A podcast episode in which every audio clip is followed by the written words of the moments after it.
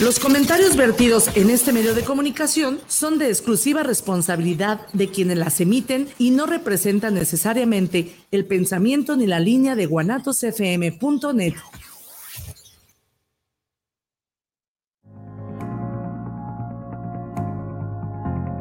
Bienvenidos al programa donde encontrarás los temas con las herramientas que te ayudarán a llevar a tu familia a otro nivel. Tú evolucionas, ellos evolucionan son temas de corazón a corazón.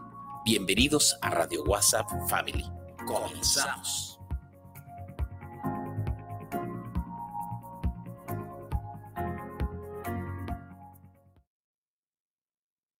Empezamos, señor. ¿Ya empezamos? Di, bienvenido. ¿Segura?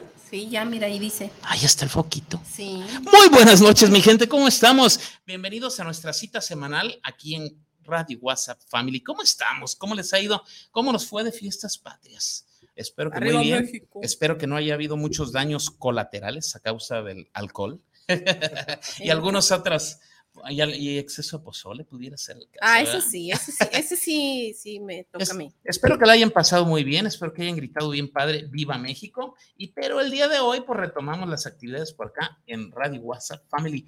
Doy la bienvenida primero a las damas. Eli González, muy buenas noches. Hola, buenas noches a todos. Gusto saludarlos de nuevo por acá. Y el día de hoy le toca el turno al grupo de REA. Y el día de hoy yo, yo les dije, pues mándenme a alguien acá chipocludo, alguien, eh, alguien que es bien padre. ¿Y qué creen?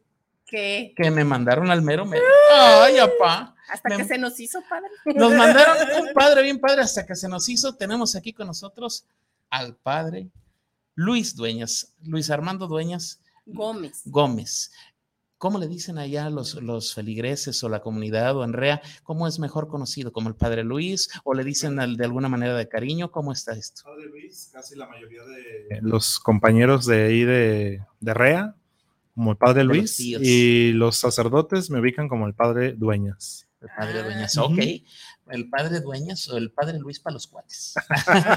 Bienvenido, Padre. Gracias. gracias. qué honor tenerlo por aquí ansiábamos realmente conocerlo en persona. Ya yo había tenido el gusto de platicar desde antes de que nos acompañaran por teléfono, pero qué bueno que por fin se nos hizo tenerlo por aquí con nosotros en el programa. Muchas gracias, Tomás. Gracias, Eli, por ah, permitirme compartir con ustedes este programa, que por ahí ya los he visto en programas anteriores y sobre todo también ahí los compañeros que han venido del Grupo REA pues me han hablado muy bien de ustedes, entonces dije, vamos, vamos a conocerlos. gracias, qué, qué, bueno que se dio esa oportunidad. Yo sé que su agenda de pronto es apretada por todo lo que conlleva dirigir una parroquia, etcétera, etcétera. Entonces, gracias por regalarnos que este por cierto viene que por cierto y no lo dije viene nos visita de la parroquia Nuestra Señora de Loreto. Dónde queda la parroquia Nuestra Señora para la gente que de pronto bien está muy céntrico está eh, muy cerca de la glorieta Minerva por ahí unas cuadritas. Tengo entendido que cerca eh, o casi enfrente de un hotel que está por ahí. No vamos a decir nombres porque luego el Hotel Diana ni nos quiere dar patrocinio. Ah, bueno. ¿Lo dije o lo pensé? Eh, no importa. Ojalá, ojalá el Hotel Diana quisiera patrocinar este espacio, ¿verdad? ¿Por qué no? ojalá. Ojalá. y pues hoy nos trae un tema bien padre, pero antes, antes de empezar con esto del tema, a mí me gustaría que nos ayudara, que nos platicara, que le recuerde a la gente o que nos platique desde, lo, desde usted, ¿qué es esto de REA? ¿Qué es el grupo REA? ¿Cómo es? ¿Cómo funciona? ¿De qué se trata?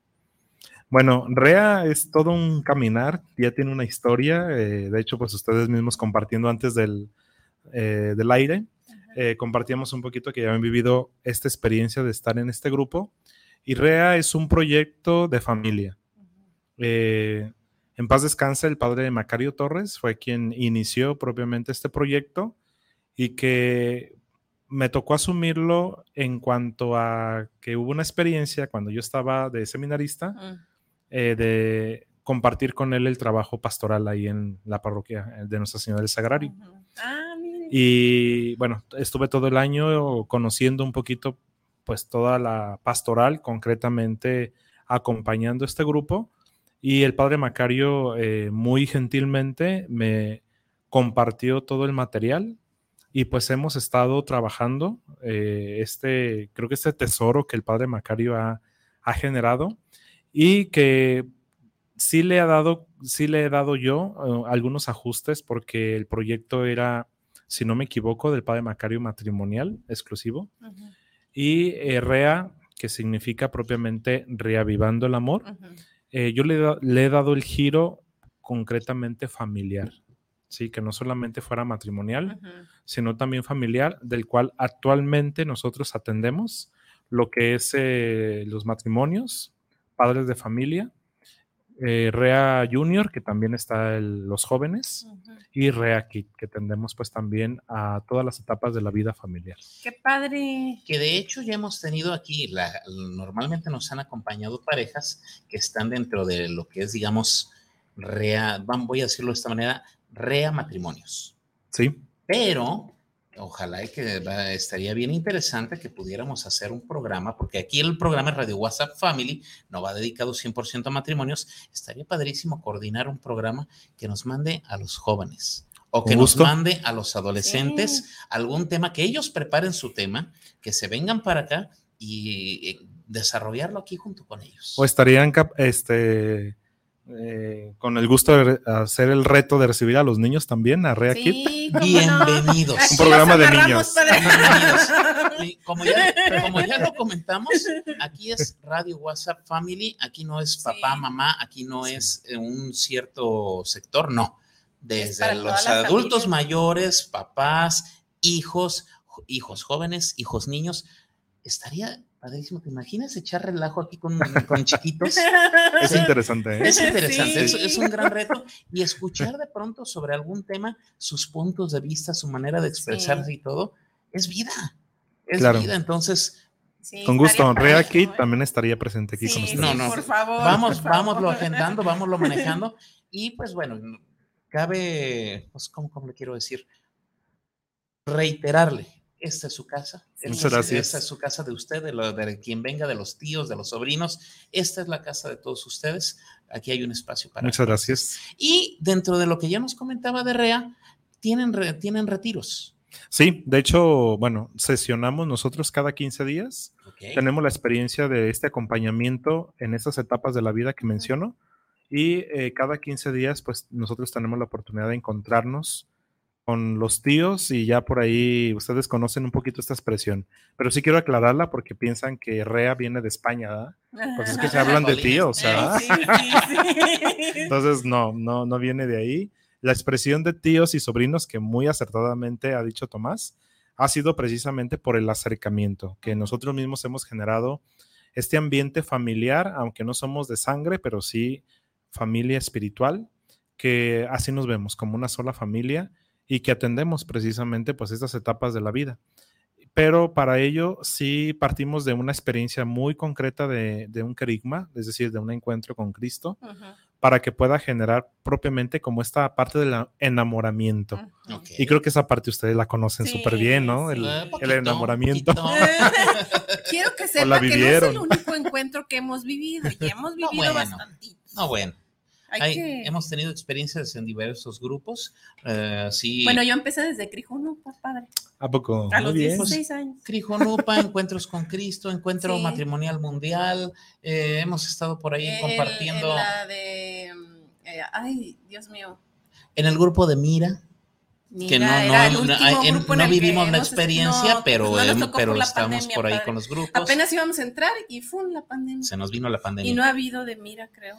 Eh, estuvimos por ahí también en el movimiento familiar, cristiano. Entonces hemos andado haciendo de todo un poquito. Han conocido demasiado. Entonces. Entonces, mm, creemos que, o este programa nació de la idea de decir, tenemos que hacer algo en pro de la familia, tenemos que hacer un tipo de apostolado. Consideramos este programa nuestro granito de arena desde nuestra trinchera es aportar para la familia. Y les felicito, ¿eh? porque la verdad que este proyecto y estos proyectos que van sumados precisamente a favor de las familias y de los matrimonios, sin duda alguna son muy necesarios en nuestros tiempos. ¿ah? Que de, pronto decimos, nosotros creo lo comenté en cierto momento con usted, consideramos o, tenemos la idea de que este programa no sea, digamos, de corte religioso como tal, pero hay grupos muy valiosos dentro de la iglesia católica o incluso dentro de la iglesia cristiana, qué sé yo. Aquí hemos tenido pastores cristianos, hemos tenido este, de otras creencias, pero creo que todos tenemos algo que aportar en pro de la familia. Entonces, bueno, bienvenido mientras así sea, mientras sea para el fortalecimiento de, los, valores, humanos, humanos y familiares. Adelante, ¿verdad? Bienvenidos. Y, bueno, eh, perdón, y mencionaba precisamente de que parte de este enamoramiento, pues está la experiencia de este retiro espiritual, de la cual nosotros como REA generamos dos retiros al año.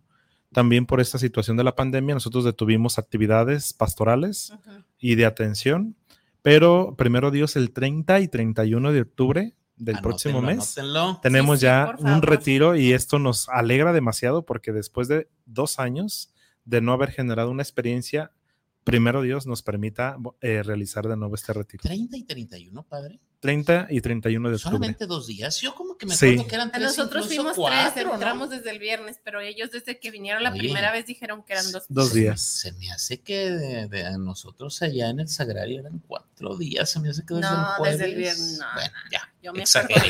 ya, ya, ya exageré. Bueno, pero dos días, dos días, pero muy valiosos y que pueden significar tal vez un cambio radical en la vida de, la, de y como decía Y como decía la última vez, no es solo para matrimonios que crean que tienen problemas, porque todos tenemos problemas. Pueden decir, es que a mí eso no me va a servir porque yo estoy bien con mi pareja. No, aprendemos muchas otras herramientas que nos pueden ayudar, eh, ayudar a todavía estar mejor. Si estás bien, te puede ayudar a fortalecer esa relación. Y si tienes algún inconveniente, algún detalle, tal vez ahí sea digo, porque tampoco es magia, pero tal vez ahí sea punta de, lanza para, para generar un cambio, para generar algo muy positivo. Y hemos tenido también la oportunidad de recibir este, personas que solitos participan porque el esposo o la esposa no quiso ir, o son viudos, o son viudas, o son madres solteras. Creo que la experiencia, como lo ha mencionado muy acertadamente, es el punto de partida para una renovación de la familia, ¿no? Porque a veces el hecho de que ya mamá o papá hayan ido al retiro, puede ser un, un parteaguas para que la familia se renueve en todo sentido. Nosotros podemos decir cómo una persona puede generar un, movimiento o una renovación familiar. Claro que sí se puede hacer. Sí, claro, pues dicen que el cambio empieza desde uno mismo. Entonces, si ese cambio va acompañado de algo como este retiro, como dicen los chavos ahora, alerta de spoiler. Yo no, quiero, no les puedo comentar qué van a ver ahí, qué pues onda, pues porque les echo a perder la experiencia, pero realmente, quien se atreva, quien se anime, no saben lo que va a significar para ustedes en su vida. Y mm, viene el retiro 30 y 31, quedamos 30 y 31 de octubre. Yo hice un compromiso y espero que me esté viendo Rigo y su señora esposa. Los tíos Rigo y Judith hicieron también compromiso conmigo, espero que no se les haya olvidado. Sí, reitero la invitación. Si hay alguna pareja que nos esté escuchando, o si tú, señora esposa, estás solo oyendo el programa, o esposo, estás oyendo el programa, quieres ir y no tienes los medios, porque cuesta, no es un costo exagerado, pero tiene un costo porque hay que dar alimentos, hay que dar hospedaje, hay que hacer muchas cosas. Pero si no tienes para pagar esta experiencia y quieres vivirla, mándame un inbox, comunícate a los teléfonos, ahorita te lo voy a poner aquí en pantalla. Comunícate al número que va a aparecer ahí, mándame un inbox, un WhatsApp y con todo gusto nosotros nos comprometemos a regalar una beca, digámoslo de esta manera, y Rigo los tíos, y, los tíos Rigo y Judith quedaron de, poner. Entonces, hay dos becas. hay dos becas disponibles. Nadie las ha solicitado, nadie las ha reclamado, pero corren de nuestra cuenta dos becas para que dos parejas o dos personas solas o algo ya nos platican la situación. Con todo gusto puedan vivir esta experiencia y se den cuenta de algo maravilloso. Sí. Aprovechen, ¿eh? Porque no siempre se presentan esas oportunidades no, no, y de becas. pandemia, ¿cómo anda la economía? Entonces hay que aprovechar. Sí, sí, de hecho, híjole, es que luego aquí está la señora y me regaña, padre, si, me viento, si me viento, el, si me viento el gol así de plano, pero yo me comprometo que mientras tengamos el programa, quien se comunique, cuando haya retiro, ya sea en octubre o en, el otro retiro del año, nosotros nos apuntamos mínimo con una beca por, por retiro. Ah, muchas gracias. Nosotros cuenten con el apoyo de una beca por retiro mientras nosotros tengamos los medios, con todo gusto lo vamos a hacer. Dicen que para este tipo de obras Dios se encarga de proveer, así es de que no nos va a dejar desamparados y, cuento con el aval de acá de la productora. Muy bien, muchas gracias. Entonces, de nuestra parte, una beca por encuentro de momento. Si surge más, con todo gusto. Sí. con todo Y si no es a través de Radio WhatsApp y usted tiene Ah, eh, sí, a también la pareja, usted Sí. nos la hace No, digo, saber y. y Quisiéramos, a nosotros nos gustaría que fuera alguna pareja que se comunique que, que Directamente con ustedes, sí. que- pero si se llega a la fecha, nadie nos ha hablado y usted tiene alguna pareja o ustedes, el grupo, tiene alguien que, que necesita el apoyo, díganos y vemos la manera para que, Sí. para que vivan su experiencia. Muy bien, vale. muchas gracias, claro que sí.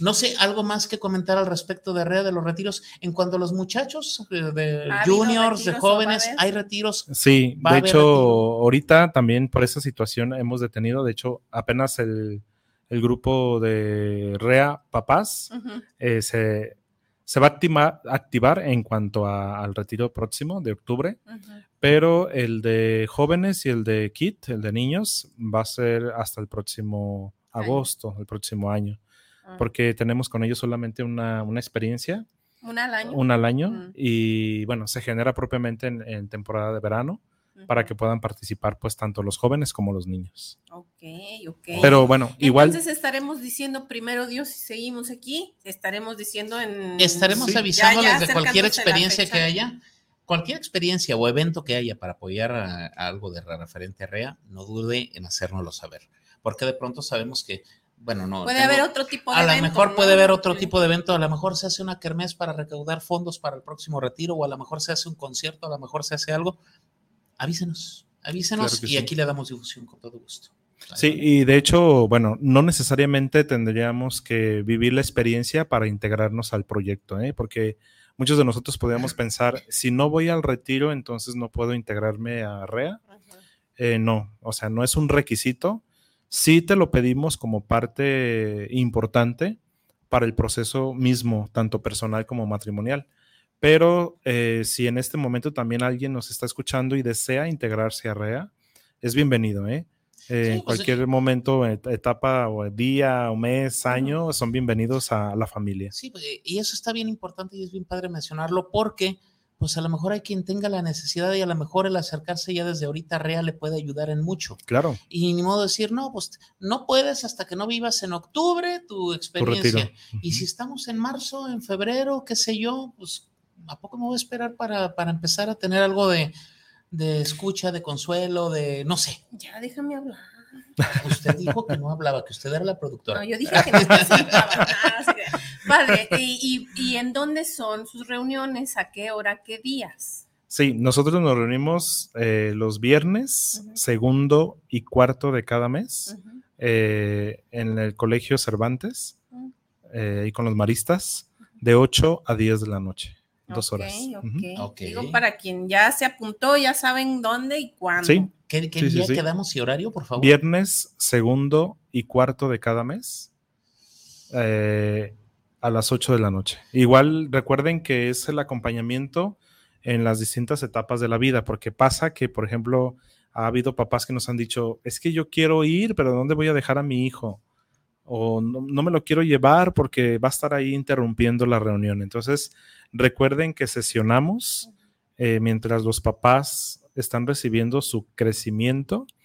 En ese mismo momento están sus hijos, tanto Ah, jóvenes como niños, en el mismo espacio, eh, es decir, en el mismo colegio, más en distintas eh, Área. áreas, pero estamos ahí todos juntos como familia viviendo.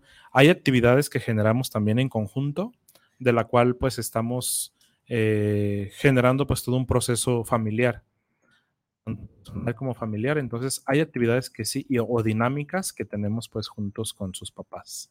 Súper bien. Ya tenemos ese pretexto los papás de niños pequeñitos.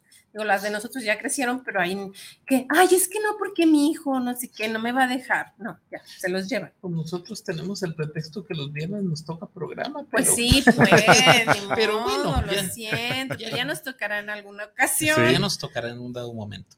Luego, igual a lo mejor delegamos luego responsabilidades aquí. Ajá. Dejamos a alguien al cargo del programa y nos vamos tú y yo para echar la pues vuelta. sí. Sería bueno, sería bueno que nos acompañaran Sí. allá. Bueno, pues dicho todo esto, tenemos un tema muy padre, muy bueno. Pero antes de empezar, me voy a permitir leer algunos comentarios que ya tenemos por aquí Sí, de nuestra adelante. gente. Antes de empezar, de decirles cuál es el tema, porque yo estoy seguro que ya más de cuatro dicen, bueno, ¿y el tema? Gala Guerra dice, uno y uno. Sí. Gala Guerra dice, saludos, Eli González. Saludos, Gala. Este, espero que encuentren a tu gatito. Oh, ay, no, perdón, ya me acordé que se lo envenenaron. Perdón, perdón, perdón. Lo siento, lo siento. No, no lo encuentres. Le- No, no, no, no lo Leti encuentres. Velázquez dice saludos para el padre Luis Armando. Leti, un abrazo, muchas gracias. Norma Maya, saludos para el padre Luis Armando. Trae porra, Moya, padre. rey. Moya, perdón, Norma Sí. Moya, es que me faltaron mis lentes ahora. Dice Gela Olea, hola, me explican, me interesa. Ah, ya hay ¿Dónde alguien me interesado. comunico? Gela, si estás escuchando este programa, Sí, está en pantalla en estos momentos, está mi número de WhatsApp. Eh, ahorita, por obvias razones, hasta las nueve y media estamos aquí, pero mándanos un mensajito te- terminando el programa con todo gusto Te- te y te contactamos y vemos qué podemos hacer. Quiero saber si te interesa asistir al retiro, no tienes los medios realmente, dinos y con todo gusto nos, nos encargamos. ¿Sale, vale? Sí. Y saludos a Gloria Duque que nos está viendo. Eh, recupérense tú y tu esposo. Este, ellos Dios, andan ahorita andan con, con COVID. COVID. Sí, un abrazote, eh, que todo salga súper bien, echarle ganas. Ok, ¿tienes algo más por allá? No, Ok, entonces ahora sí, vámonos de lleno con el tema, que quedamos que esta semana el padre nos iba a hablar de un tema bien chido.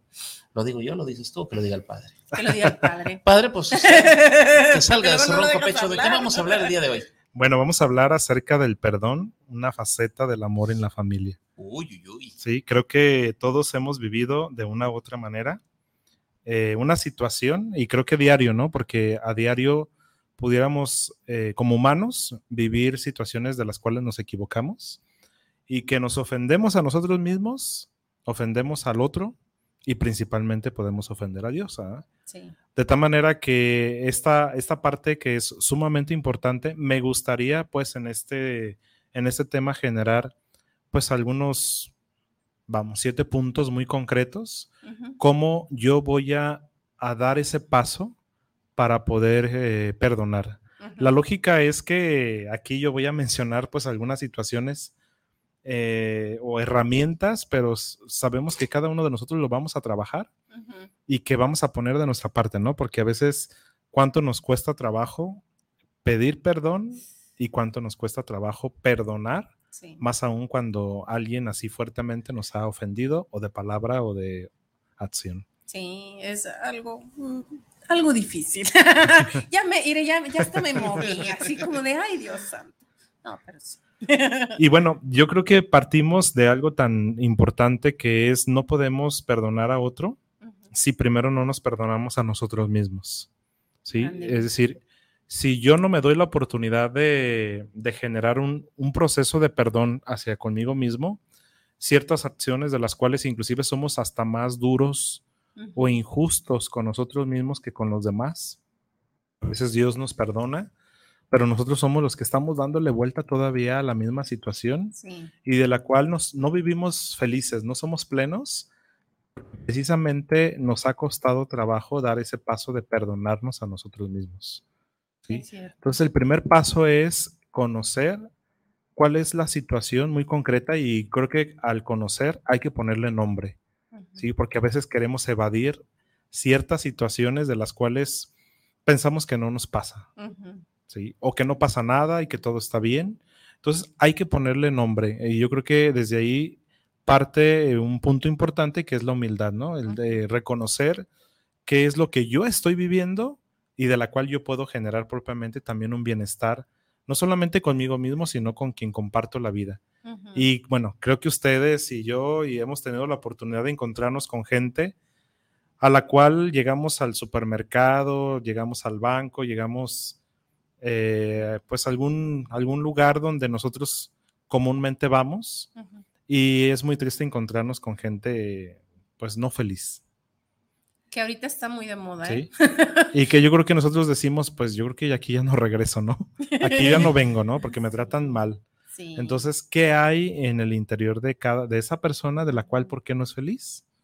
Que Dios nos pide que y que vivamos la felicidad y la plenitud de nuestra vida. Y que a veces eso no lo tomamos en cuenta, que nos está pidiendo que venimos a este mundo a ser felices, ¿no? Pero nos clavamos tanto en nuestro día a día que nos perdemos de esa felicidad. Y Pues- qué bonito. Nos clavamos en, el, en, el, en los problemas del día a día y nos clavamos muchas veces o buscamos esa felicidad en cosas donde realmente no, no está no la felicidad. podemos conseguir. O creemos o, o, tenemos una idea de la felicidad que no es. Ay, es que cuando tenga tal carro voy a ser feliz, o cuando tenga tal casa voy a ser feliz, o cuando mis hijos crezcan voy a ser feliz y crecen y, y siguen los problemas de una u otra forma, o cuando tenga hijos voy a ser feliz y qué tal que si no te toca tener hijos nunca vas a ser feliz o qué, si nunca te toca tener el carro que quieres nunca vas a ser feliz, o sea, siento que la felicidad a veces la ponemos en cosas materiales más que en algo más espiritual. Sí, o, o, exactamente la felicidad temporal, ¿no? Que en su momento yo anhelo algo y, y, exactamente algo material, lo obtengo y entonces, pues, ¿qué pasa? Ya lo tengo, ya se acabó mi felicidad. Sí, no, y entonces, pasa no es bien ahí. rápido y luego buscas otra cosa en qué poner tu felicidad, ¿no? Ahorita que estamos iniciando con esto de, con este tema, se comunica Belardo Sánchez, dice, saludos para el padre y los conductores. Mi pregunta es, ¿Qué es el perdón? Oh. Ouch. ¿Qué le decimos, padre? ¿Qué le contesto?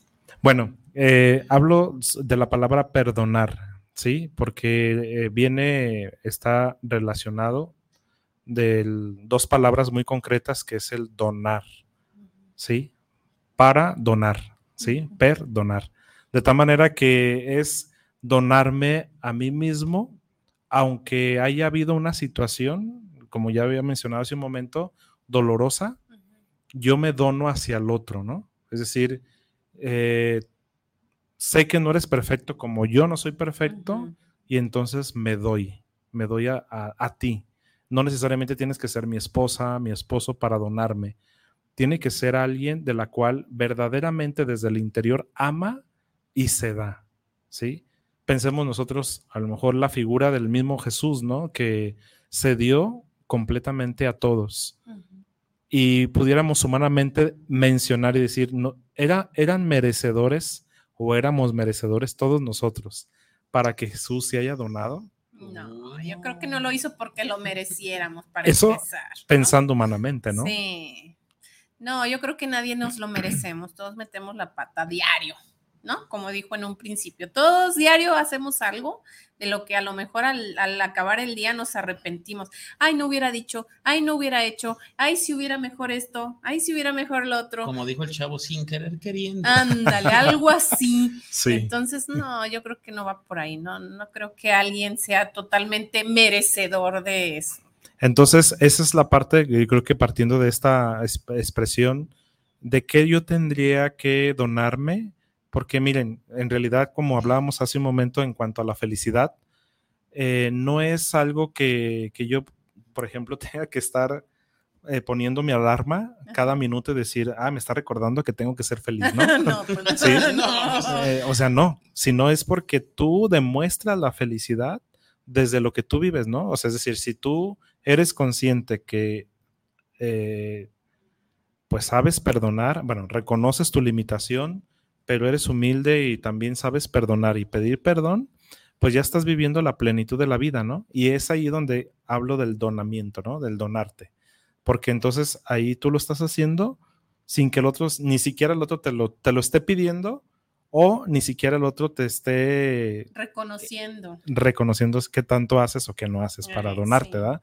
Sino que simplemente hasta, no sé, vas caminando por la calle y le sonríes o le saludas a alguien y que no es muy común aquí en la ciudad y que dice, bueno, ¿por qué me saludó? ¿no? Sí. Hasta para nosotros es algo de la cual podemos decir, me extraña que el otro me salude, ¿no? Ni Ya siquiera lo conozco, ¿no? asusta, ¿no, padre? Sí. Ay, me saludó algo de querer, me quiere hacer algo que no sé qué. Entonces ahí está, algo bien normal. ¿no? ahí está la donación, es decir, darte porque tú vives tu paz y tu tranquilidad interior, ¿no? Y eso a lo mejor es algo con lo que no nacemos, que a lo mejor vamos aprendiendo con el tiempo, ¿no? Porque a veces este somos bien rencorosos, y digo somos porque ahí me apunté yo, ahí una palomita. Eh, a veces somos bien rencorosos y es algo que se aprende a trabajar. O sea, como a dejarlo un poquito, poco a poco de lado, o paso a paso, diría, este, de lado, aprender a, a, a ya fluye, ándale, lo que sigue, ya pasó, no pasa nada. Sí, y yo creo que una acción muy concreta es, como decía, primero identificar como cuál es la piedrita que traes en el zapato, de la cual te está lastimando, ¿sí? Porque ya decíamos hace un momento que nos acostumbramos, me puedo acostumbrar a vivir con esa piedrita, ¿sí? Y hay solución, hay solución de la cual yo puedo quitarme esa piedrita si yo quiero también, ¿sí? Entonces es identificar cuál es el problema, qué es lo que a mí me está lastimando y que una vez que lo identifique, como decía, hay que ponerle nombre, es esto, ¿no? O inclusive no hablo de nombre de persona solamente, sino de acontecimiento, ¿verdad? ¿Sí? Es decir, puede ser que una persona en concreto te esté lastimando. Ok, bien. ¿Qué tanto influye entonces el hecho de que la otra persona realice cosas de las cuales a mí me afecta? También nosotros tenemos la libertad de aceptar o no aceptar o rechazar eh, la acción del otro o la palabra del otro. Es decir, no es que propiamente el otro me haya hecho enojar, sino que yo me enojé por lo, que, dijo o lo que hizo. Entonces yo también me, estoy enganchando y estoy permitiendo que el otro me dañe, ¿no? Sí. Y, me imagino que ahí también es como válido decir, eh, sí, perdono, porque luego hay gente que ya lo hace como adrede, ¿no? Así de, ya sé que aquí le duele, ahí le voy a dar.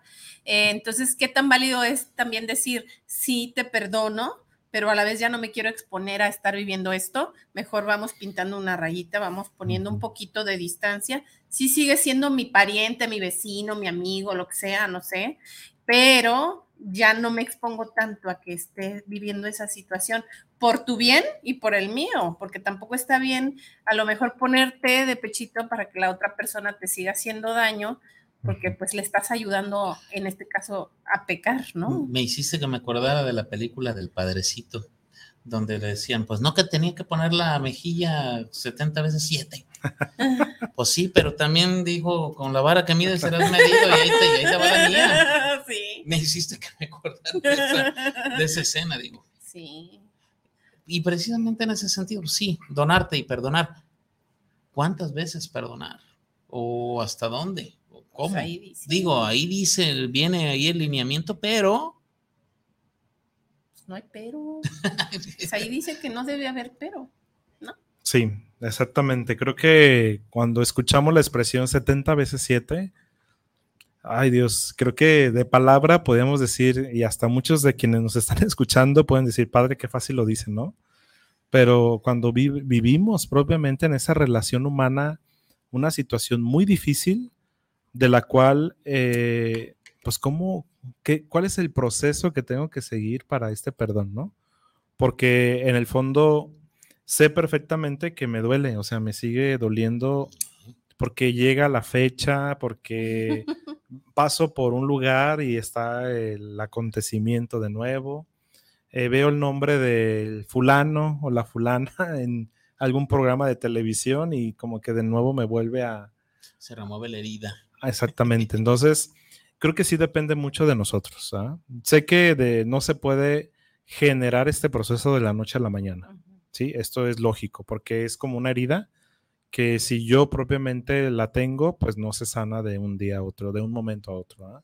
Es un proceso de la cual yo tengo que estar atendiendo constantemente y cuidar que esa herida pues también no se vuelva a abrir, ¿ah? no se infecte. Es decir, yo también tengo que poner de mi parte para que esa herida que hay en mi persona, pues sin duda alguna también se vaya eh, sanando.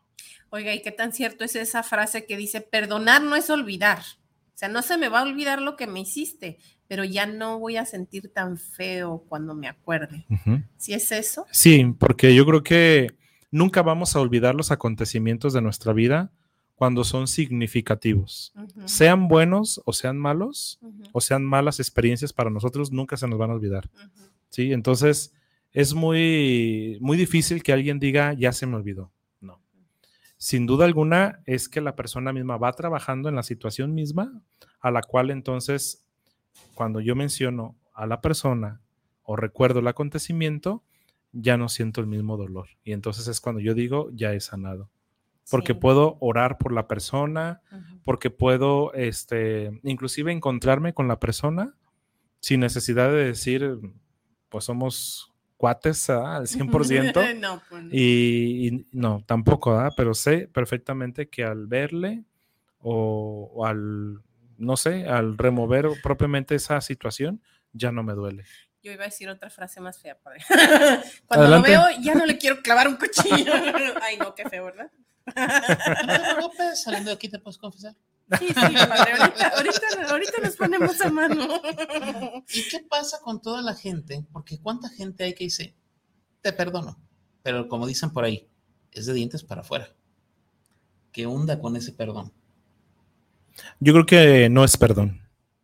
Cuando se genera propiamente ya un perdón es porque, como mencioné hace un momento, ya he sanado la situación a tal grado que yo reflejo con, con actos y creo que claramente Jesús lo dice que no es lo de fuera lo que mancha al hombre, sino lo, de, lo que hay dentro, ¿no? En el interior de cada persona. Y entonces cuando la persona lo expresa de palabra, también lo tiene que vivir, ¿no? Es decir, sí te perdono, pero las acciones tienen que reflejarse también como un perdón. Pero es muy triste esto, ¿no? Que a veces, pues, perdón que lo diga, pero quiero le juego el dedo en la boca al otro y le digo te perdono y, yo sigo dándole vueltas a la situación y veo la manera para que tú pagues lo que me hiciste, ¿no? Desquitarme. Entonces yo creo que ahí ya no estamos hablando de un, de un perdón, y, todavía no se ha generado como un proceso. ¿ah? Oiga, padre, y, sería válido, por ejemplo, eh, empezar de dientes para afuera, pero con la intención de hacerlo realidad. O sea, de momento te lo digo, aunque todavía no lo siento, pero lo estoy trabajando para realmente decirlo de corazón.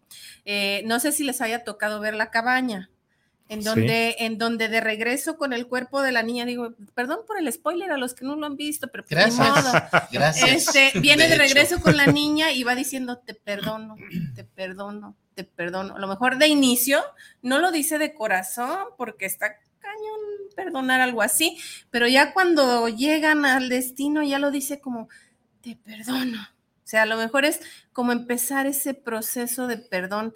A lo mejor sí te lo estoy diciendo de momento de dientes para afuera, pero mi intención sí es trabajarlo. ¿Sí se vale? Sí, porque pudiéramos eh, reconocer que está generando un proceso y es un inicio, ¿no? Porque probablemente, eh, como decía, no es de la noche a la mañana, de tal manera que posteriormente yo lo iré trabajando, pero también cuidado porque yo no puedo hacer acciones de las cuales yo no puedo decir, ya lo mencioné de palabra, pero no, no lo estoy eh, trabajando realmente. Trabajando, exactamente. O sea, es decir, pasan, no sé, 15 años, 20 años y yo sigo enganchado con lo mismo, ¿no? ¿Y qué pasa? Que la otra persona también puede decir, pues sabes qué, como dicen los muchachos, sale vaya, ¿verdad? Sí, o ya es, tu problema, ya no es Ya, este, yo ya te generé, bueno, generamos el diálogo, el encuentro, ya te expresé el perdón y la otra persona vive enganchada con la misma situación, ¿no? Entonces ahí es donde, donde uno dice, verdaderamente se nota cuando la persona lo está trabajando, ¿no? O cuando solamente sí lo expresa de dientes para afuera, pero también es muy sincero consigo misma y con la otra persona. Le digo, ¿sabes qué? Te perdono, pero dame tiempo para trabajar y asimilar la situación, ¿sí? Porque también no, no pudiéramos pensar que, que puede ilusionar a la otra persona diciéndole sí te perdono y de momento la otra persona está esperando pues cambio de actitudes, ¿no? Sí. Pero sigue con lo mismo, ¿ah? Entonces ahí es donde tendríamos que esperar también una modificación, ¿no? No, y por ejemplo, ahorita estamos hablando del perdón cuando la otra persona también está dispuesta a trabajar para, para ganarse ese perdón, pero hay ocasiones en que el perdón lo tiene uno que dar y la otra persona no ni enterada está de que hizo algo que te molestó, que te disgustó, que te hizo sentir mal, o a lo mejor sí lo sabe, pero no le importa lo más mínimo. A mí me pasa muy seguido eso. Sí. Sí, yo por eso volteo seguido y le digo, te perdono por lo que me hiciste. ah, bueno, muy bien, gracias. Perdón, perdón. No sé de qué, pero perdón. ya, ya nomás te perdono por lo que tú me hiciste, pues ya que, o, cómo eran, bueno. ya, ya, te perdiste. Rodríguez Ángeles rápidamente dice por acá, debemos perdonar siempre, recordando que nosotros mismos hemos necesitado el perdón, decía el padre, decía el San Juan Pablo II. Qué hermoso programa, saludos a los tres, el que esté libre de pecado. Que tire la primera piedra. Saludos, Viri. Viri es la que acabamos de saludar, que acaba de salir nuestro programa. colaboradora es ella, Sí cumplió, Sí, que iba a poner sí, por ahí un mensajito. claro, Muchas gracias. Gracias. por acá, Gloria Duque, muchas gracias, saludos, me encanta su programa. Saludos, Gloris, este, nuevamente, eh, y qué bueno que te guste. Ah, sigo yo. Joali López, López, perdón, dice saludos al padre Luis Armando. Con todo respeto, Gracias. tu luchador favorito nos saluda. Oh, no es luchador. Eh, Eddie, ya te reconozco bien. Saludos, un abrazote. Ya la puedes perdonar, Eddie. Sí, sí, ya perdóname. Saludos, Padre Luis, de parte de la familia Real, dice Eddie. María Real dice saludos, padre Luis, un abrazo a su familia real. Muchas gracias. Me trae gracias. porra al padre. Oye. Blanca Madera, un fuerte abrazo. Ah, mira, Saludos a Saludos, Blanca. Blanca. Qué- gusto verte por acá. Sí, y dice Leti Velázquez, hay que perdonar realmente de corazón para sanarnos y no guardar rencor. Ouch, complicado, pero, pero pues sí. Ay, algunos perdonan más fácil que otros y a algunos perdonamos más fácil que otros. Que no me digan las mamás si no les pasamos todo a los hijos, lo que sea, Sí. prácticamente. Entonces hay que aplicarla como si fueran nuestros hijos todos los demás, ¿no? Ahí ya, pues es un trabajito extra que hacer ahí. ¿Usted nos marca la pauta? Sí. ¿Con qué seguimos o cómo vamos? Usted Bien, hablaba hace un momento de siete consejos que quiero darles concretamente para poder generar este proceso, ¿no? Este proceso de humildad. Anoten, muchachos. Sí. Sáquense. Sí, sí, es- sí. Llegó Sí, la hora de sacar el cuaderno. aprovechen la- porque lápiz, Si nos preguntamos cómo puedo perdonar y qué necesito. Y yo creo que desde ahí quisiera darles pues estos consejos, espero que nos puedan ayudar pues para poder esto, ser felices, ¿no? Que es lo que Dios quiere de nosotros, que vivamos la felicidad y pues no nos enganchemos a veces de situaciones que sabemos que aún son difíciles, pero que también hay situaciones de las que yo, yo no puedo hacer nada, ¿sí? Entonces, trabajemos por ser nosotros plenos, felices, que es lo que Dios quiere, y pidamos por, por quienes nos han ofendido. Que eso yo creo que es la parte también in- esencial para este proceso, porque es ahí donde yo digo, eh, pido por, por, no por el que me ama, es decir, no por mis amigos, sino también por mis enemigos. No, pues, pedir, como decía, también por ahí. Pedir por los amigos es la cosa más sencilla del mundo. Eso es gratis. Cualquiera Cualquiera, lo lo, hace. hace. La bronca está pedir por, por los que nos hacen daño, por los enemigos. Así es. Y bueno, el primer consejo es la humildad. uno. La humildad, ¿sí? Eh, quizá olvidamos que cada uno de nosotros hemos sido sujetos de perdón para otro, ¿no? Sí. Sí, es decir, eh, que hemos fallado, sí, que hemos ofendido a alguien. Entonces, en un momento en el cual yo reconozco que alguien se está acercando a mí para pedir perdón, piensa que también tú en algún momento te puedes equivocar. ¿sí? Puede ser de eso mismo Ujú, o puede ser ujú. de otra cosa más Sí. grave. Entonces, primero hay que ser humildes para perdonar como también para pedir perdón, ¿sí? Recordemos que pues todos, todos estamos cortados por la misma tijera. Y creo que es una frase que comúnmente utilizamos y que desde ahí tendría que generarse este, este primer aspecto de la humildad, ¿no? Porque en, la, en, la en, la- en el momento en el que yo estoy analizando sobre aquel acontecimiento, sobre aquella palabra, sobre aquella actitud, es cuando yo me, yo me puedo preguntar, eh, ¿yo me he equivocado en alguna vez? ¿sí? O en este sentido, tú que te equivocaste, te he fallado yo también en algún momento, a lo mejor no de esto mismo, sino de otra cosa. Entonces desde ahí es cuando yo me pongo en el zapato del otro y digo, te comprendo. Y creo que desde ahí está también este aspecto de la humildad, ¿ah? este primer punto, de la cual hay comprensión porque el otro precisamente eh, se equivocó cuando en un momento yo también me pude haber equivocado. Sí, es cierto. Híjole, pero a veces la humildad cuesta trabajo. ¿Cómo, cómo hacer, cómo, cómo le podremos, cómo se le podrá hacer para algún trabajo personal o algo para reconocer esa, que cometí ese error? Porque muchas veces somos dados, sobre todo que estamos enojados y nos cerramos en nuestra idea, decimos, yo estoy bien, yo estoy bien, yo estoy bien. ¿Y por qué le voy a pedir perdón? Yo estoy bien. ¿Cómo alguna táctica o algo que, que- que podamos hacer para... Yo creo que aquí es importante que estemos como muy atentos para escuchar a los demás, ¿no? Porque pasa precisamente cuando hay un vicio, y, este puede ser un vicio, ¿no? En la no aceptación de que me he equivocado y de la cual yo crea, eh, me, me genera propiamente un, un proceso de decir yo soy perfecto y estoy bien y yo no soy el que estoy mal. Pero cuando escuchas dos, tres personas que te están dando un consejo y te están diciendo tal vez la misma, las mismas palabras o los mismos consejos, ahí es donde tú tienes que ser muy consciente de que, a ver, creo que sí estoy mal, ¿no? Sí. De cual yo, yo sí me he equivocado. Entonces, ahí es donde cuando, cuando a ti te genere propiamente esta parte de, del conflicto, aun cuando tú digas estoy bien, si te genera conflicto, quiere decir que no, no estás del todo bien. Si hay una duda, es que quiere decir que no estás tan bien. Y entonces tenemos que darle como pues el seguimiento a, un proceso, ¿no? También. Y, y, eh, exactamente eso iba a decir lo que usted dijo, o sea, reafirmar. Cuando tengas alguna duda, pues igual le puedes pedir consejo fuera de la persona con la que tuviste el conflicto. O sea, ve y pide la opinión. A ver, mira, pasó esto y esto y esto y esto. ¿Qué pasó? Yo lo que les digo a la gente que viene y me pide a veces consejo, le digo, permíteme tantito, déjame escuchar la otra versión, porque casi siempre vamos y damos nuestra versión bien bonita, o sea, nos ponemos como el superhéroe, pero a veces este, escuchando las dos versiones ya puede uno sacar una mejor conclusión, porque si te dejas llevar por una sola versión, dices, ah, no, es que sí, sí tienes la razón, pero vienen y te la pintan bien bonito, ¿verdad? Y ya cuando oyes las dos dices, ah, caray, pues entonces ya no está tan fácil decir quién fue, porque uno me dice una cosa, el otro me dice otra.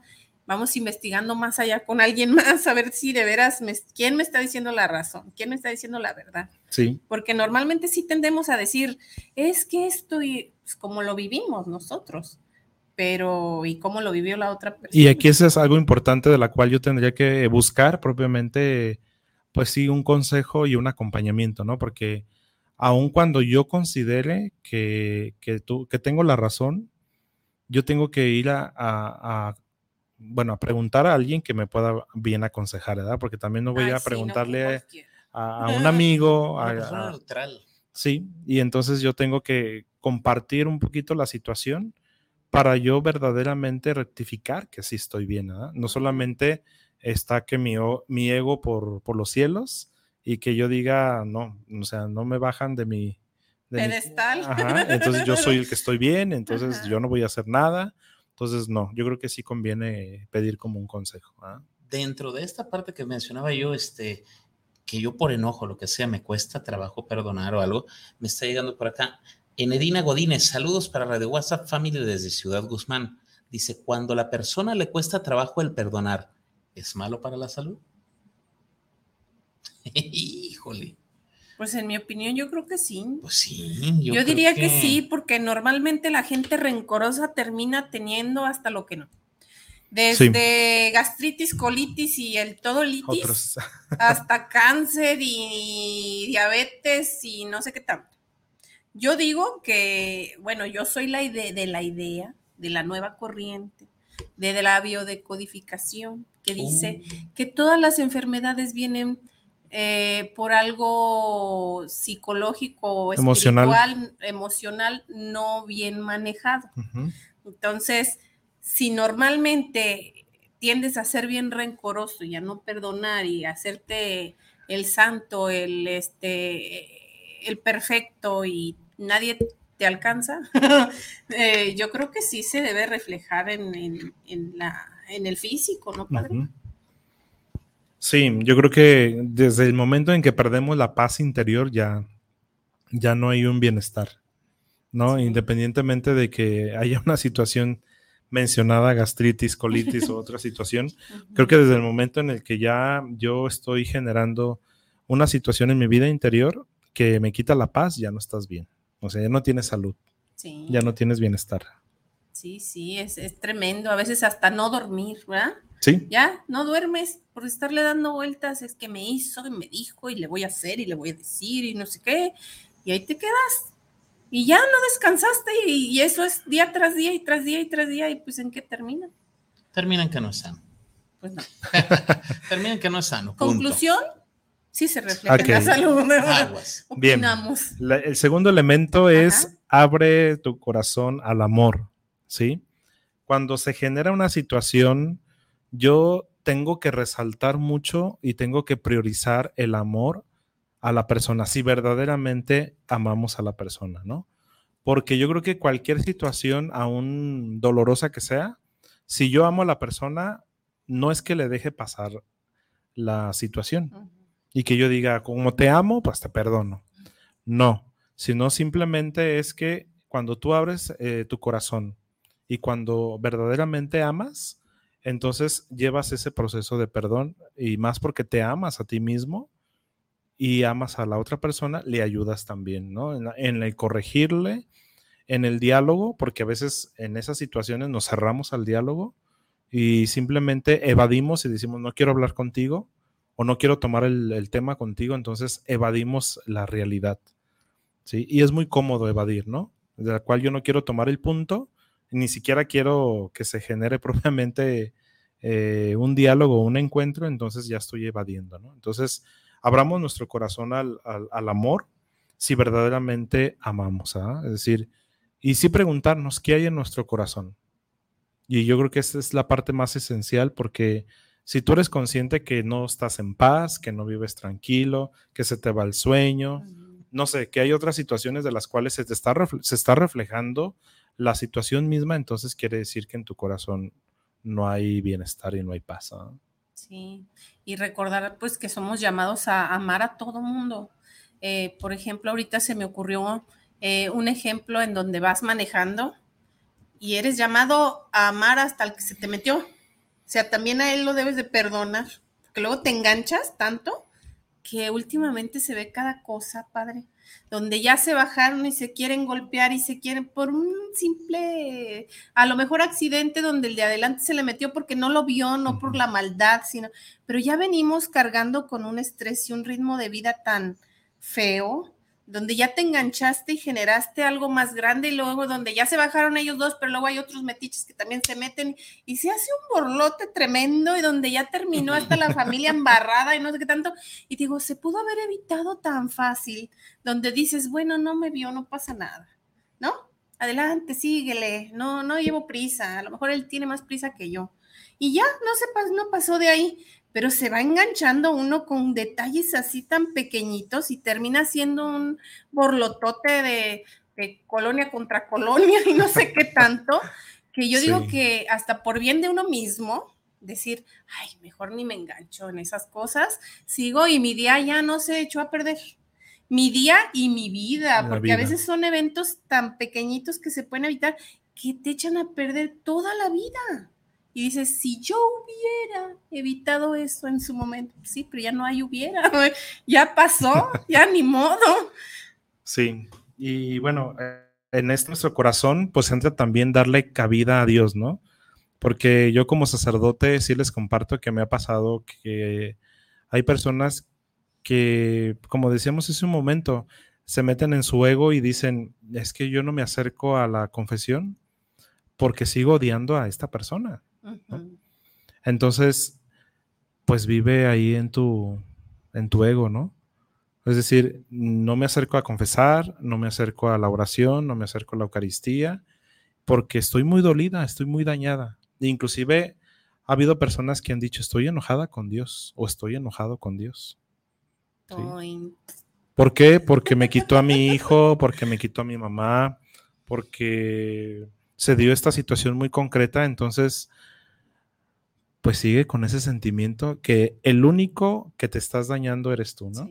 Es decir, por eso no me acerco a Dios. Entonces, deja en ese abrir el corazón al amor, deja que también Dios sane aquello de lo cual para ti tal vez te es como complicado y es muy complejo decir, no puedo, por eso dale cabida a Dios y dile, ayúdame, porque yo no puedo con esto.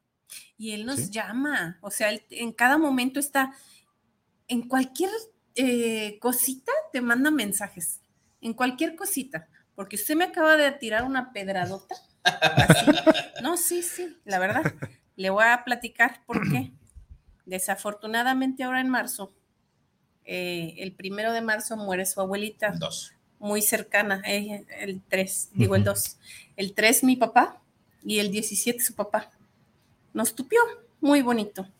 El mes pasado un hermano de mi mamá y este, la semana pasada una prima de mi mamá, o sea, nos ha llovido.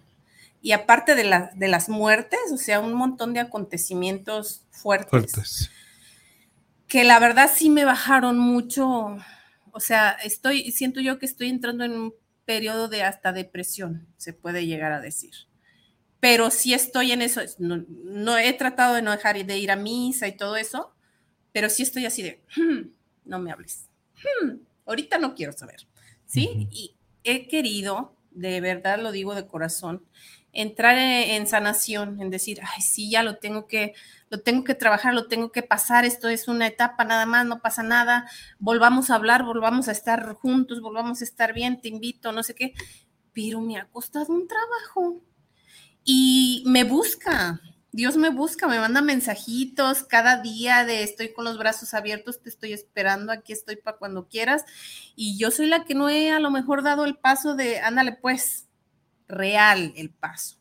Porque sí digo, como decimos de dientes para afuera, sí, ya, ya, ya voy, ya voy, ya voy, pero ha sido un ya voy que no he cedido del todo, no he estado ahí porque pues tendría que entrar ya más en oración, en, en, tranquilidad, en te doy tiempo para que me hables, pero no lo he hecho.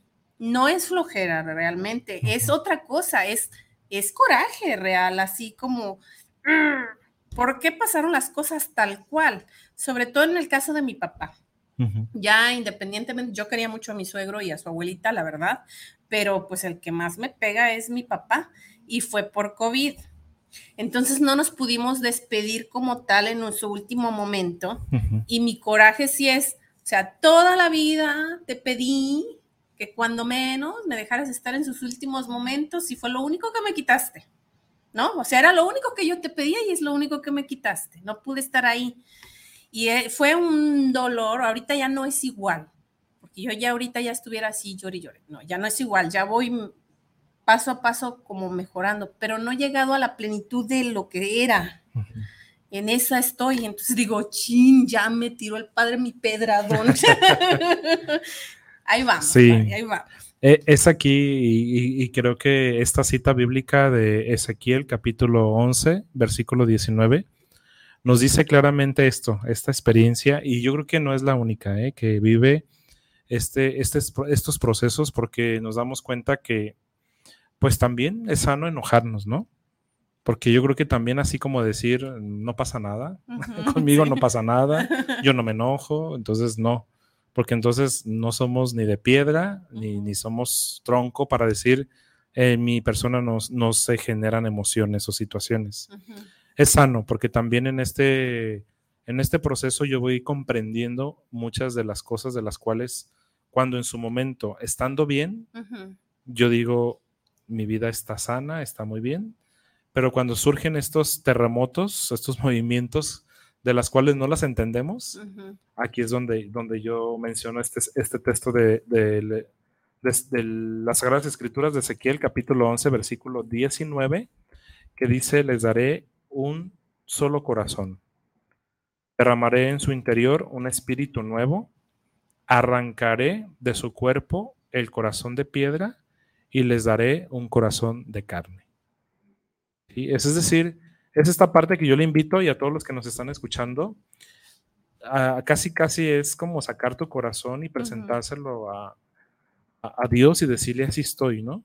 O sea, este soy yo, así me encuentro con esta situación y verás que Dios nos dará un corazón de carne, ¿sí? Porque ese corazón de piedra no te va a ayudar en nada. No el proceso que tú lleves y que nos encerremos propiamente en las situaciones dolorosas vividas, eh, en el fondo descubrimos que ellos están mucho mejor que ah, nosotros. Sí, sin duda. Y que creo que si verdaderamente eh, tomáramos conciencia de la parte de decir, amo a mi papá, amo a mi mamá, amo a mi hermana, amo a mi vecino, a mi mejor amigo que ya no está, si verdaderamente comprendiéramos esta expresión del amor, no estaríamos tristes, sino lo contrario, felices, porque yo creo que todos anhelamos y deseamos esta plenitud de la vida que es el cielo. Sí, sin duda alguna. Ahora aportarse todavía mejor para ir a donde están ellos ya. Esa es la tarea. Bueno. Entonces, pues yo creo que hoy en día Dios pide eso, que, que se necesitan esos corazones disponibles para amar como Dios ama. Y pues la lógica es que nos falta mucho, o sea, humanamente sí nos falta mucho amar como Dios. No podemos llegar, lógico, a la perfección de Dios, pero sí tendríamos que presentarnos así con esa humildad que mencionábamos en el primer punto y decir, eh, este soy, ¿no? Estas son mis debilidades, este es mi corazón destrozado tal vez, dañado, afectado, pero te pido que lo renueves. ¿ah? Y es cuando menciona entonces este tercer punto, que es pide ayuda a Dios. ¿Sí? Cuando tú eres consciente que no puedes salir adelante por la situación de molestia con alguien o por la situación, como decía ese, esa piedrita que está ahí y que tú no puedes, no tienes ni siquiera la capacidad de quitarte el zapato y quitarte esa piedrita, es cuando entonces sí, acércate a Dios y dile que te ayude a, llevar estos procesos, ¿no? Porque sí, sí reconozco pues que no son fácil y humanamente pues sí nos destrozamos, nos caemos, perdemos la fe, la esperanza o la confianza en Dios o en alguien más que nos ha dañado y más aún cuando decimos es que es alguien al cual yo quería mucho y del cual yo no espería, yo no esperaba que esa persona me dañara de esta manera, ¿no? Y entonces es cuando es, yo necesito pedir ayuda a Dios, que me ayude y que, me ayude a sanar, pues, esto que, hay en mi interior. Sí, es todo una tarea, todo un proceso, y lleva su tiempo y lleva, o sea, hay que poner, invertirle ganas, ¿no? Hay que querer hacerlo, es como los drogadictos, o sea, mientras no aceptes lo que tienes mal y, y decidas cambiarlo, no va a cambiar por sí mismo. Hay que, hay que decidir si quiero cambiar, quiero sanar, quiero mejorar. Así merito. Rápidamente, porque luego me trazo con los comentarios. sí, sí, sí. sí, adelante. uno y uno porque también la gente luego quiere participar. Perdón. Chio MCL, lo queremos mucho, padre. Gracias, Chio, tía Chio. Vázquez, pues pues Dice Blanca Madera, también tenemos que aprender a perdonarnos a nosotros mismos.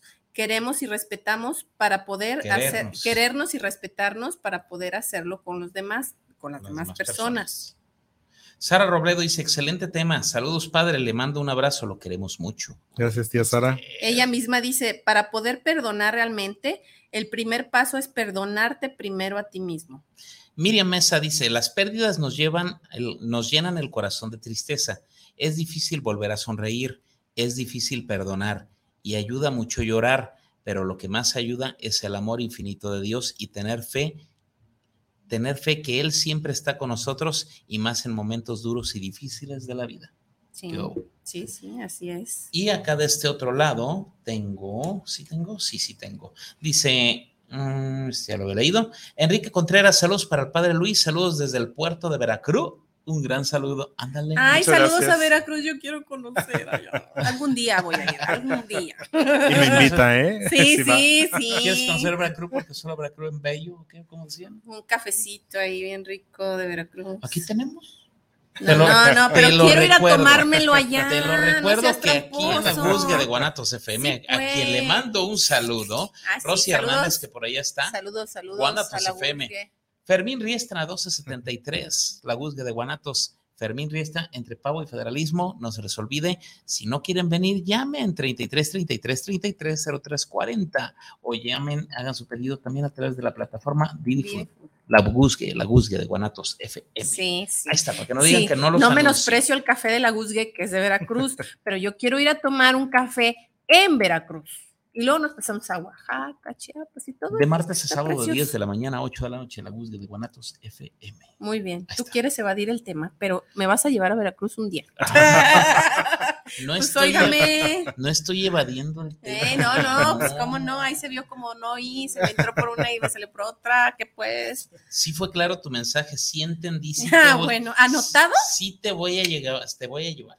Ah, Ok, ya dijiste. Y padre, Hay una usted es promesa, testigo, ¿eh? Sí, yo soy testigo. Le voy a decir al padre si no me cumple ese. Ama. He creado un monstruo. No, me creó mi mamá y mi papá. Y Diosito. Es otra cosa. Pero bueno, punto número. Bien, número ¿con qué cuatro. hacemos? Vamos en el número cuatro Sí. y creo que en este proceso también es importante la purificación de nuestra memoria. Ah, ¿Sí? caray. Sí. Eso me sonó, me sonó muy interesante. ¿Cómo está eso? Purifica tu memoria. Es decir, la memoria es eh, una bodega que almacenamos muchos recuerdos, ¿no? Experiencias, situaciones, nombres, como ya mencionaba ah, hace un momento, lugares o otras experiencias que quedan muy marcadas en nuestra vida, ¿no? ¿Sí? Y guardamos aquello que lógico es importante.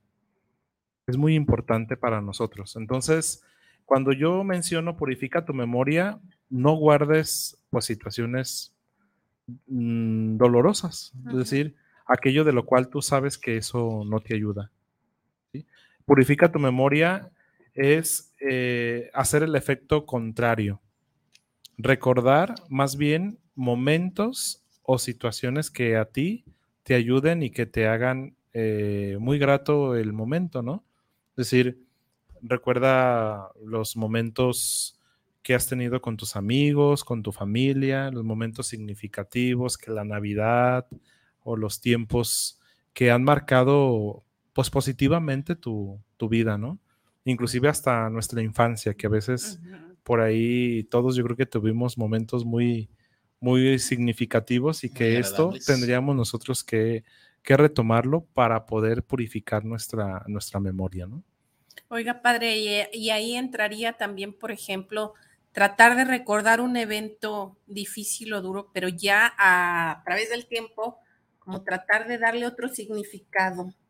Ah, pasó eso, y a partir de eso me sentí así en el momento, pero si no hubiera sido por eso, tal vez no hubiera conocido X, aprendido X, este, sido así, o sea, como tratar de verlo diferente para darle un significado diferente al evento. O sea, que ya no te quedes en lo negativo, que no te Exacto. quedes en lo que sentiste en el momento. O sea, sí fue horrible el momento, pero si no hubiera sido por eso, no hubiera... Sí, tenemos que pensar como muy positivamente, ¿no? Porque a veces se da una situación y te acuerdas cuando estábamos en tal lugar y que tú me dijiste Ajá, y yo a qué, a qué horas te dije eso, ¿verdad? ándale, Y entonces como que quedan muy, muy marcadas en nuestra persona, Ajá. este, más que lo positivo, Sí. lo, lo negativo, y es lo que tendemos humanamente a hacer, ¿no?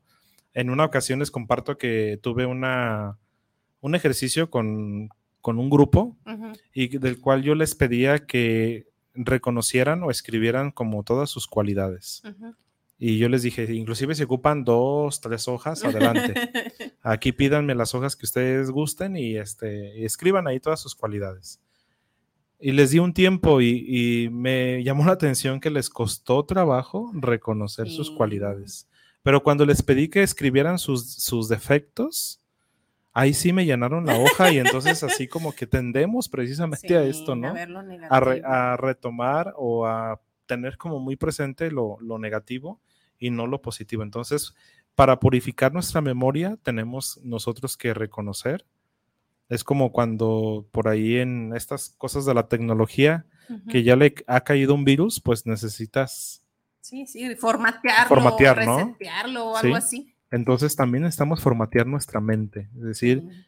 cuando tú ya estás tan agobiado de tantas cosas y que, y que sabes que le estás dando vuelta a, a lo mismo, ¿no? Porque a veces es muy cansado, como ya mencionaba hace un momento, que la otra persona ya le dio vuelta a la página y hasta nosotros decimos, pues sí, a ti, a ti se te hace fácil, pero a mí no. Y entonces a, a veces es necesario esta parte, forma- formatear nuestra mente Sí. y, y nuestra memoria y cambiar ya, así como verlo desde, otro, desde otra perspectiva. Yo creo que hasta por conveniencia propia.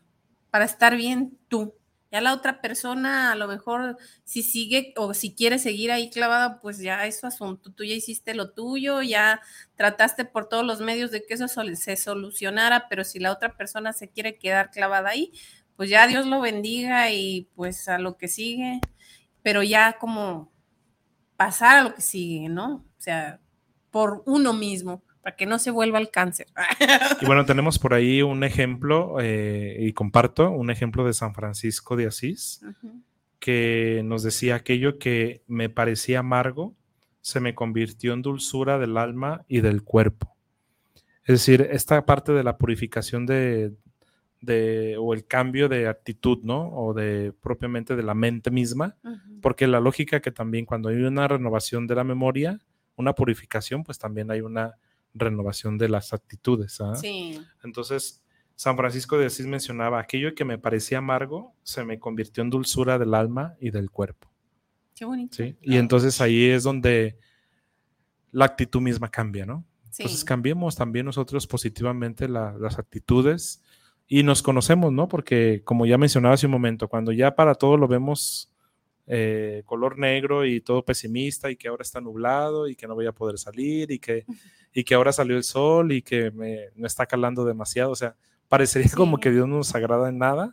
Entonces nosotros mismos nos damos cuenta cuando ya estamos cayendo en ese pesimismo. Sí, sí, y pues ayudarse a uno mismo a salir de ese ya círculo vicioso que va agarrando uno, de ver todo feo, todo negativo. Y pensar también que no, el mundo no está para darnos gusto en todo. Porque hay gente en serio que así piensa, ¿no? Ay, ese es, este me hizo cara fea a lo mejor ni te hizo la cara a ti, y tú ya te lo tomaste personal y, ya viviste todo el día amargado con esa disque cara fea que te hicieron y a lo mejor era uno que estaba aquí a, un ladito o a lo mejor este, estaba chupando limón y en el momento y tú ni te diste cuenta y ya lo tomaste tan personal. De veras hay gente que vive ofendida de todo. Todos están en su contra, ¿no?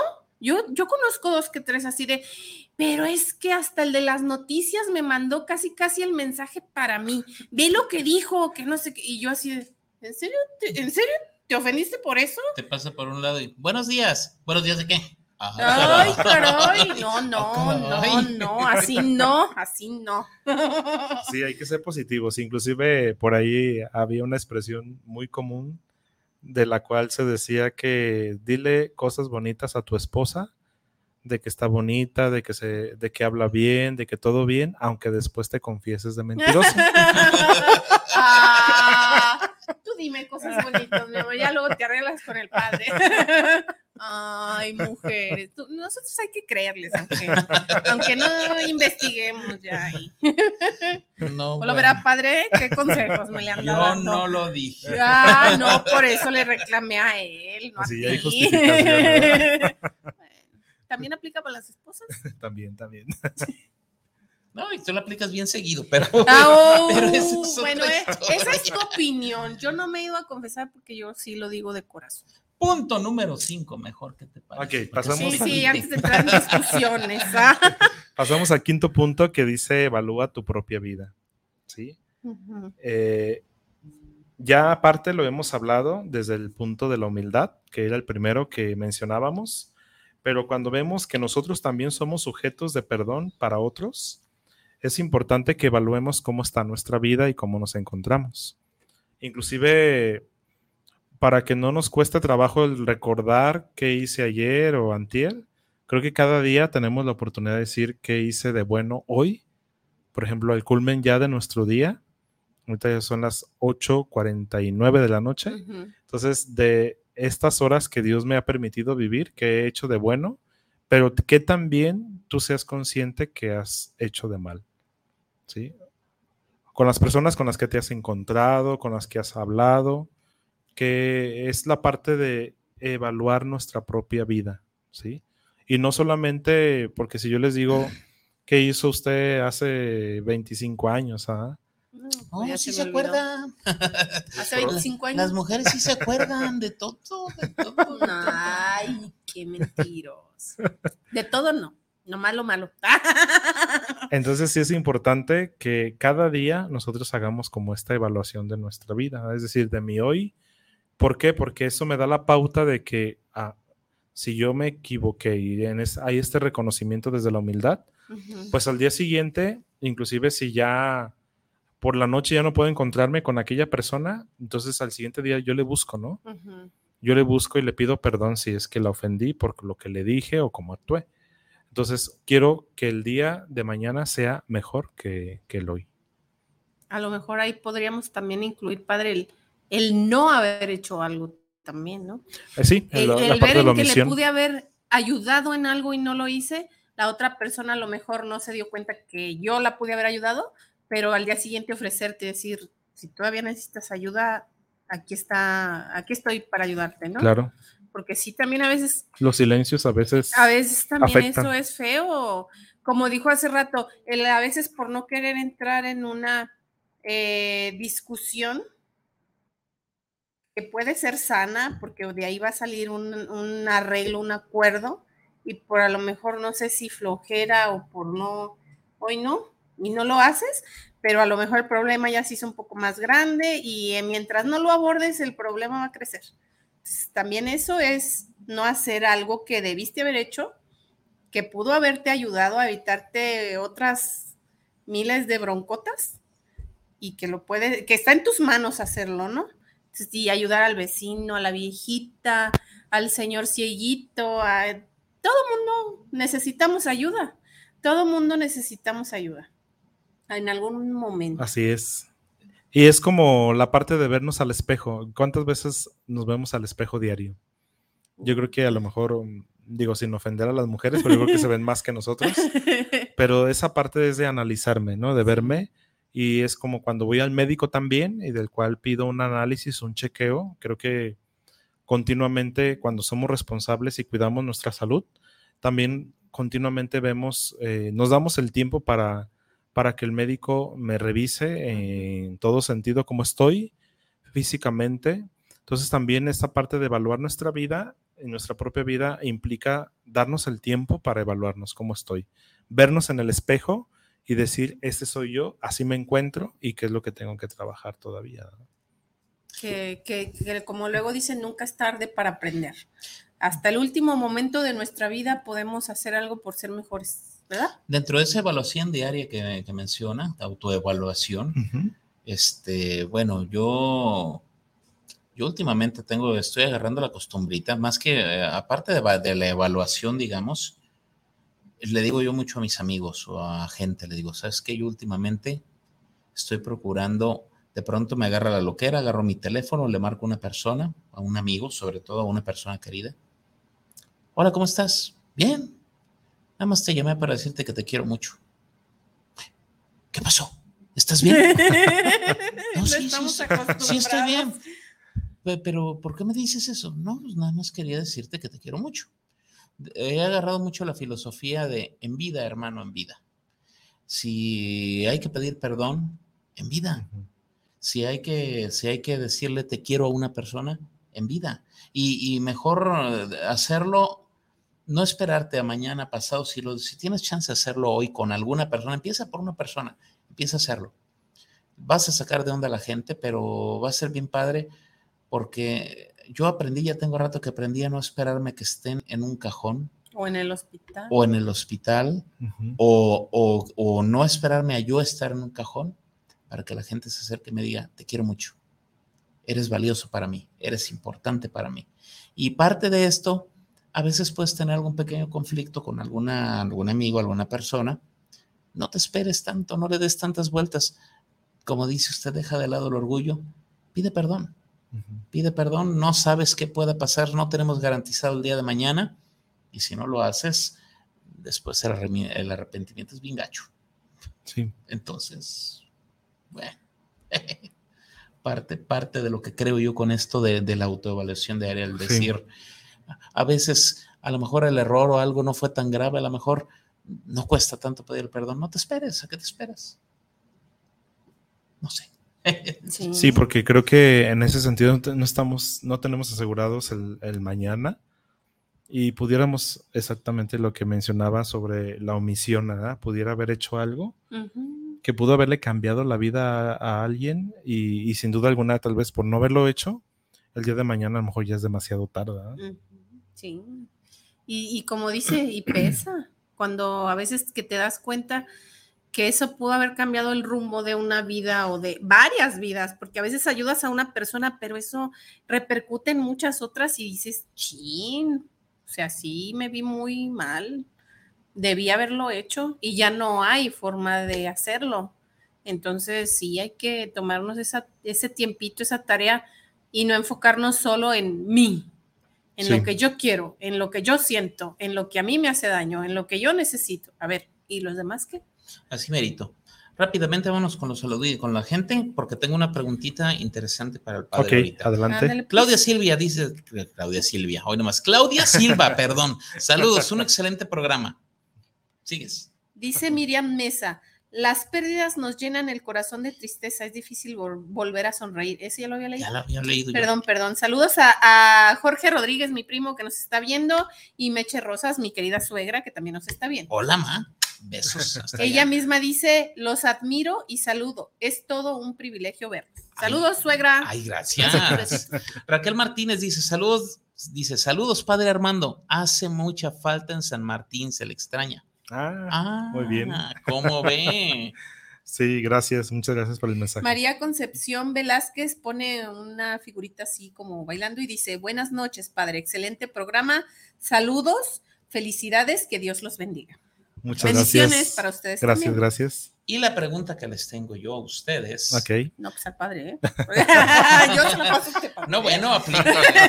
Dice, Karina González, saludos, los escucho en la colonia Blanco y Cuellar.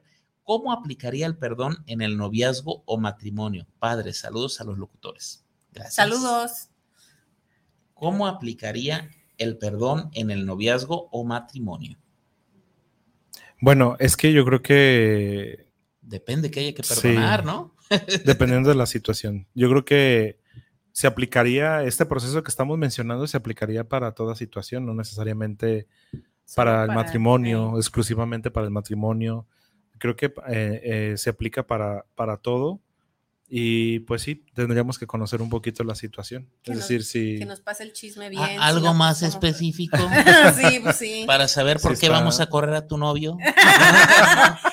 mira ¿Por qué lo vamos a mandar a descansar? No, no, pues es que... ¿De qué se trata?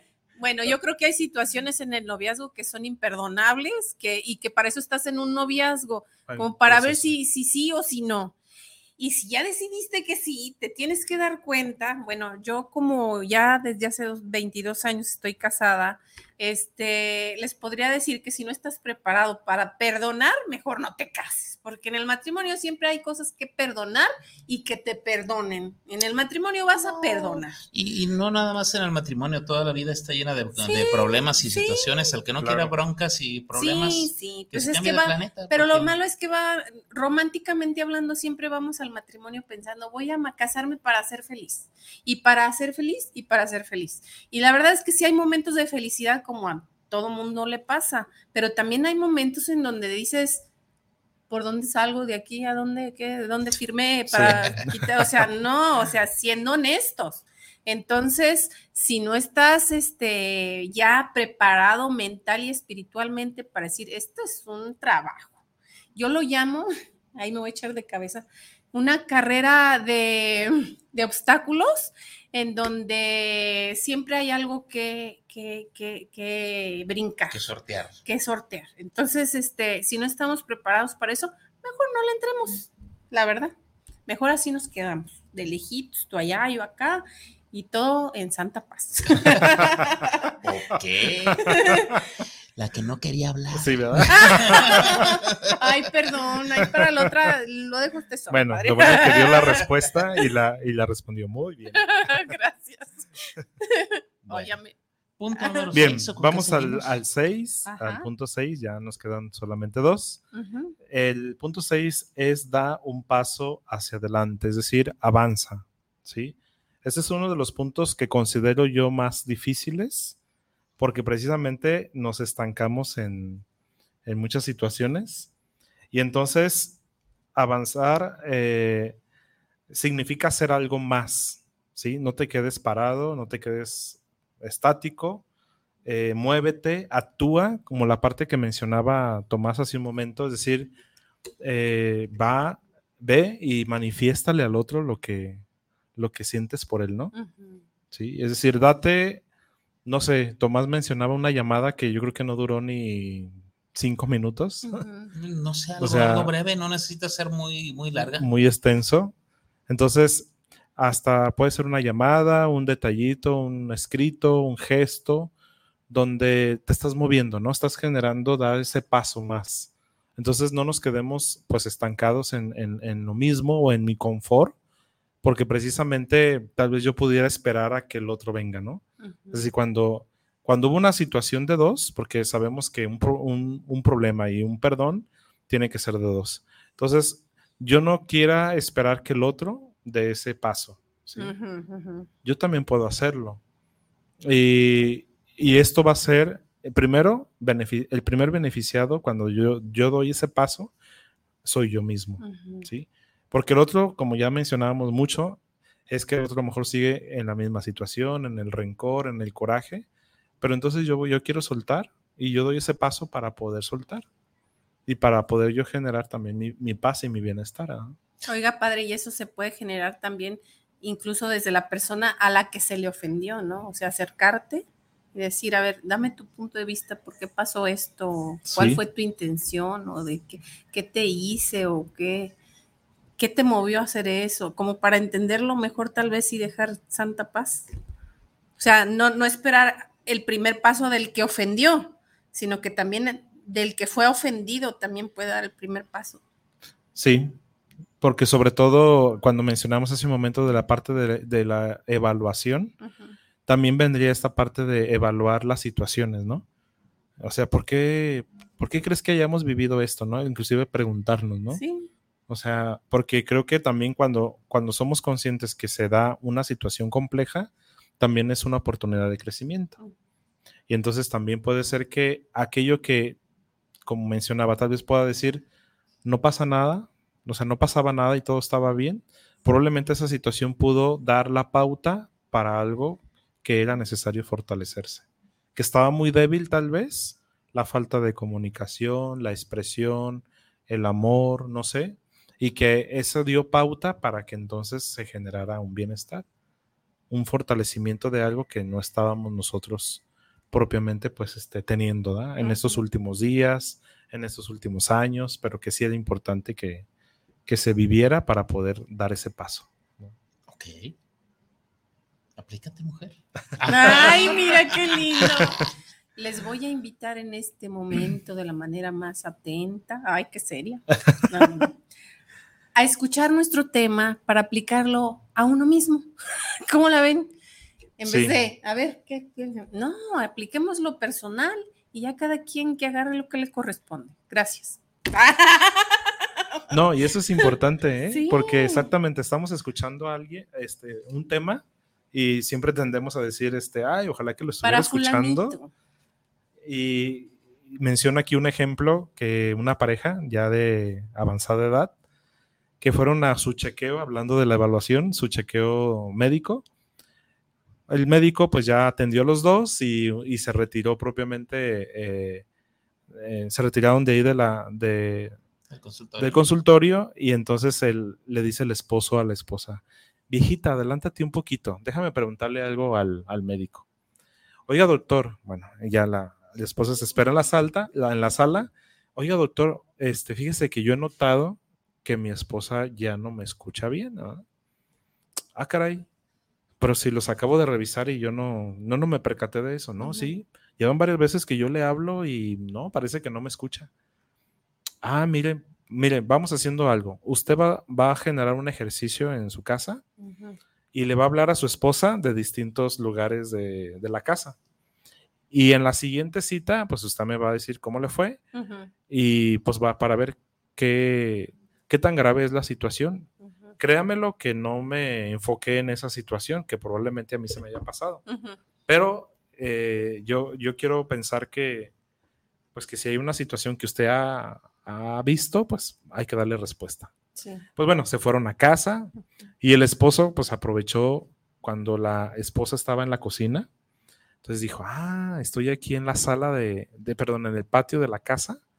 Desde aquí le voy a preguntar y voy a hacer el ejercicio que el doctor nos pidió. Entonces desde el patio le gritó, viejita, ¿qué vamos a comer el día de hoy? Y levantaba ahí a oreja para ver cuál era la respuesta. No escuchó nada. Dijo, quiere decir que entonces no me escuchó. Se acercó un poco más y entonces desde la sala le pregunta, viejita, ¿qué vamos a comer el día de hoy? Y leva- levanta de nuevo oreja y no escucha nada.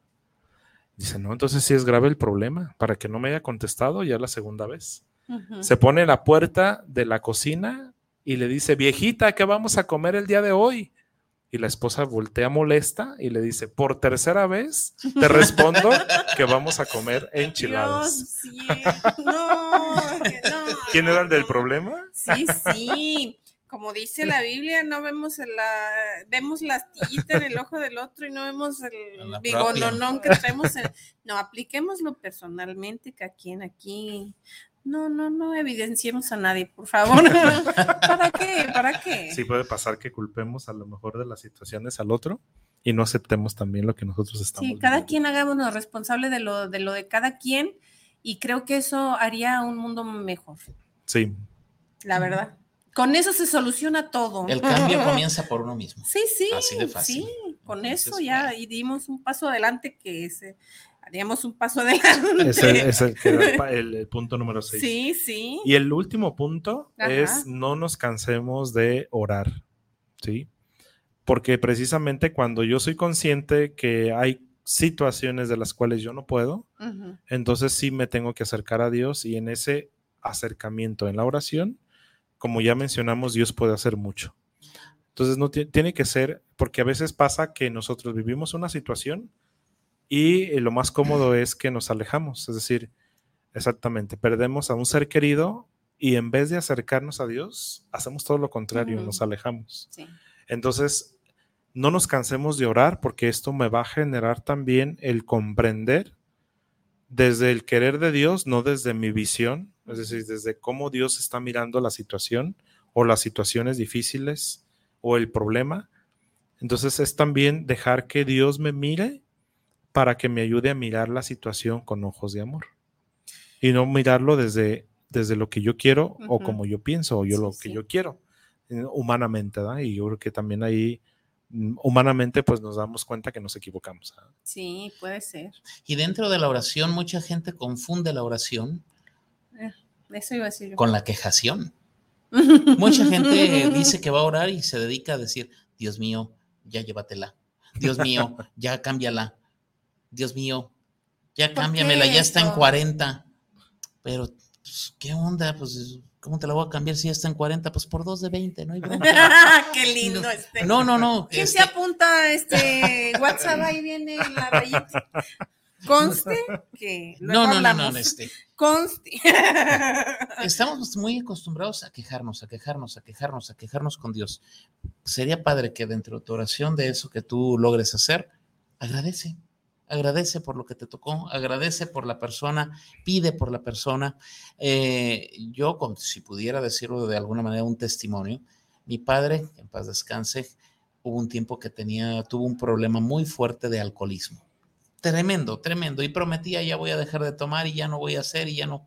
Llegó un momento donde le dijo a mi madre, ¿sabes qué? Yo no puedo. Tú pídele a Dios que Dios se encargue de, de quitarme este vicio porque yo no puedo. No, no sé realmente si mi madre lo hizo, no lo dudaría. Mi madre pidió, mi madre lo hizo y mi padre dejó de tomar. Mi padre de un día a otro dijo, ¿sabes qué? Hasta aquí no vuelvo a tomar y santa paz. Entonces, aguas, la oración Dios escucha. Y lo más sorprendente no es de que escuche, Dios responde. Sí. Aguas. Hay que aprender a, a orar, hay que aprender a pedir, a, a agradecer y hay que aprender a escuchar las respuestas. Que a veces no nos responde de la manera más, más agradable o como quisiéramos. Hay que, hay que tener un poquito de, de discernimiento, hay que tener un poquito de apertura a lo que Dios nos responde. Entonces, Buena tarea, buena tarea. Sí, una reflexión muy, muy bonita, Tomás, de, eh, sobre todo esta parte de, tener la apertura, ¿no? De tener la apertura de, de, lo que Dios, pues también nos quiere comunicar, ¿sí? Porque nosotros exactamente pudiéramos llegar con nuestra idea, con nuestro sentir, con nuestra forma de ver y de mirar la situación, pero Dios puede modificar. En esa oración Dios puede modificar exactamente. Este ejemplo, ese testimonio también, pues está claramente el de eh, Santa Mónica, que, que, pedía propiamente pues la, conversión. la conversión de su hijo. Entonces, pues creo que ahí está ese proceso de que Dios sí escucha nuestra oración. Aunque a veces sintamos que no, porque no hace lo que queremos cuando queremos. O sea, y tampoco es una varita mágica. Ahora, ¿qué se le ofrece a mi niña? ¿Y ahora qué se le ofrece a mi niño? Pues no, sino cómo estaría el mundo todavía peor, porque a lo mejor en, nuestra, en nuestra visión cortita creemos que es lo mejor, creemos, pero no podemos ver qué repercusiones puede haber todavía más allá. Y la insistencia, ¿no? También, porque en ese sentido, cuando nos pudiéramos nosotros desanimar, porque eh, precisamente Dios no me está respondiendo a lo que te estoy pidiendo, entonces pues nos damos cuenta que tal vez no nos lo da porque esto no me va a ayudar para mi santificación. Sí. O que no te lo da aún porque no es el momento. O viene algo mejor. Tengo un conocido que en su momento, este, él quería una moto una moto de pista, Saludos, una moto tremenda. Este... Esa persona. Saludos. Se dice pecado, no pecador. No, por eso dije, no dije. Entonces, no dije? de pronto no, no dice, se hincaba de rodillas y decía, Virgencita de Talpa, si me concedes mi moto, voy en la moto y te la llevo allá a tu templo y te doy las gracias con la moto. Y pues nunca llegó la moto. Ya no creo en Dios ni a la Virgen, porque no me dieron mi moto. No, espérame, no, no va por ahí. no va por ahí. Tú no sabes en su momento, a lo mejor no te concedió esa moto, porque a lo mejor al ir a Talpa en la moto, en la bajada, las curvas están muy feas y te ibas a dar en la torre. A lo mejor no, por eso no se te concedió. Entonces, por, a eso me refería yo con las respuestas que Dios da. Dios escucha, Dios responde, pero hay que estar atentos a lo que te responde. No siempre nos va a responder lo que nosotros queremos, no siempre nos va a conceder lo que nosotros pedimos, pero siempre hay un porqué. Siempre hay, siempre hay un algo detrás los planes y los tiempos de Dios son, perfectos. Así es. Entonces, pues ya nos compartió los siete puntos para esto. Faceta de, del amor en familia, el perdón. ¿Qué onda si no perdonamos, si dentro de tu misma familia no perdonas? ¿Cuáles pueden ser las consecuencias? ¿A qué nos podemos enfrentar? ¿Qué puede pasar, Padre? Bueno, yo creo que está exactamente cuando no se da este proceso y que pues este proceso no es alguien que, que, te vaya a empujar a hacerlo, sino que tú mismo tienes que llevarlo, como se mencionó en el título, ¿no? Que si verdaderamente amas a tu familia, tú vas a, a, ayudarte y, o dejarte ayudar, porque en ocasiones también es importante que yo acepte que yo no puedo solo pues entonces sí pide ayuda, ¿no? A que alguien te acompañe, a que alguien te guíe para que este proceso lo puedas ir llevando de una manera muy, pues, correcta y que se dé fruto, ¿no? Entonces, si verdaderamente se ama, se perdona. ¿Sí? Y yo creo que muy claramente el ejemplo que mencionó Eli hace un momento del hijo, ¿no? Nosotros como padres, y me llamó, esa, me llamó la atención esa expresión, pues dejamos pasar muchas cosas, pero ¿por qué lo hacen? No nomás porque no nos tapamos los ojos y no queremos ver el error del hijo, no, sí lo vemos, ¿no? Pero ¿por qué lo hacemos? Porque lo amamos. Y que en el fondo no solamente es dejarle pasar el error, sino más bien que también le corrijo para que sea mejor. O sea, le hago ver de, una, de otra manera y no necesariamente tendría que ser un castigo o un regaño, sino mediante el diálogo y el consejo yo puedo generar propiamente una conversión y un cambio de actitud. Y ahí añadiría algo con su permiso, padre, sobre todo con el ejemplo, porque a veces como papás les pedimos algo a los hijos y nosotros hacemos todo lo opuesto. Y entonces eh, ellos a lo mejor, entre comillas, y digo entre comillas porque se supone que no deberían de reclamarte nada, porque eres su papá, eres autoridad, pero a lo mejor a veces con justa razón dicen, ¿y tú por qué sí? O sea, hay papás que no bebas y bien borrachotes en la esquina, tirados. Y dices, a ver, pues cómo, hay que ser coherentes. Con el ejemplo arrastras más que con tus palabras. Y a veces con toda la autoridad también, o sea, si es una persona que se sabe controlar, que no es borracho, que no sé qué, y por lo mismo le dices, o sea, haz esto, o sea, no bebas, no esto, pero ya también ahora la juventud a veces ya está muy difícil. Eh, ahora sí retan a la autoridad a cada instante y a veces como papás ya no sabemos ni por dónde. Sí. Pero el chiste es persistir y con, sobre todo con el ejemplo, dar las pautas a seguir. Y a mí me impacta demasiado ver familias eh, o, bueno, en situaciones del hogar que dejan de hablarse por varios días y viven en la misma casa. Entonces es la parte de la cual yo digo, qué, difícil, ¿no? Y, cómo, porque a veces podría ser hasta una no comunicación entre los esposos o una comunicación de un hijo que se ofendió porque mi papá me o mi mamá me regañó o me castigó y duran días sin hablarse. Las situaciones donde de pronto el papá le dice, fulano, dile a tu mamá que si ya está la comida. Fulano, dile a tu padre que ya, a la hora que quieran comer. Y el, y el hijo está así en medio de, pues tú dile, pues tú dile, ¿qué onda? No, demasiada comunicación también es mala. A mí, yo conozco una familia, que no voy a decir quién es, pero él ya sabe, que se dicen hasta de lo que se van a morir literal, padre, pero hijos con los padres y entre esposos y horrible. Y se entera toda la colonia porque no lo hacen así bajito. O sea, no son Literal, a grito abierto y dices, ah, ya, ya son las 12. Casi, casi, o sea, como con horario, casi, casi. Una o dos por día se avientan y toda la colonia se enteró. El día ah, y salen a la calle y, así como si nada hubiera pasado y todos así de, ¿qué les pasó? El día que no hay pleito llegan y, oigan, ¿están bien? ¿Se sienten bien? Ahora no van a pelear. No, no, suena a, como luego dicen, suena, suena chascarrillo, pero es este de la vida real. De verdad, dejaron de pelear cuando les dio el COVID. de verdad. O sea, les dio COVID y fue cuando no, no se oían los gritos, porque estaban enfermos. O sea, cuando están enfermos no se gritan, pero mientras están sanos, es de una o dos veces al día de que se estén lanzando hasta lo que no. Y dices, tampoco es bueno tanta comunicación o mala comunicación. O sea, hay que tener equilibrio. ya vimos los, ya, platicamos de estos siete puntos, ya platicamos o ya mencionamos qué pasa si no hay un perdón en la familia, eh, todo esto. Beneficios del perdón dentro de la familia, padre, ¿qué onda? Bueno, empezando la, salud. Mental y la salud física, la salud mental, la salud del alma creo que es lo más este, valioso, que creo que todos generamos un, deseo de estar bien, ¿no? y, sobre todo, pues es el primer beneficio de la cual nosotros podemos reconocer que, que ahí está el perdón, ¿sí? El segundo beneficio, pues es un ambiente cálido y sano en la familia, ¿sí? Porque cuando mencionaba hace un momento que no podemos entender familiares que viven en el mismo, en el mismo hogar y no se hablan, pues entonces se genera la lógica, un ambiente muy tenso, ¿no?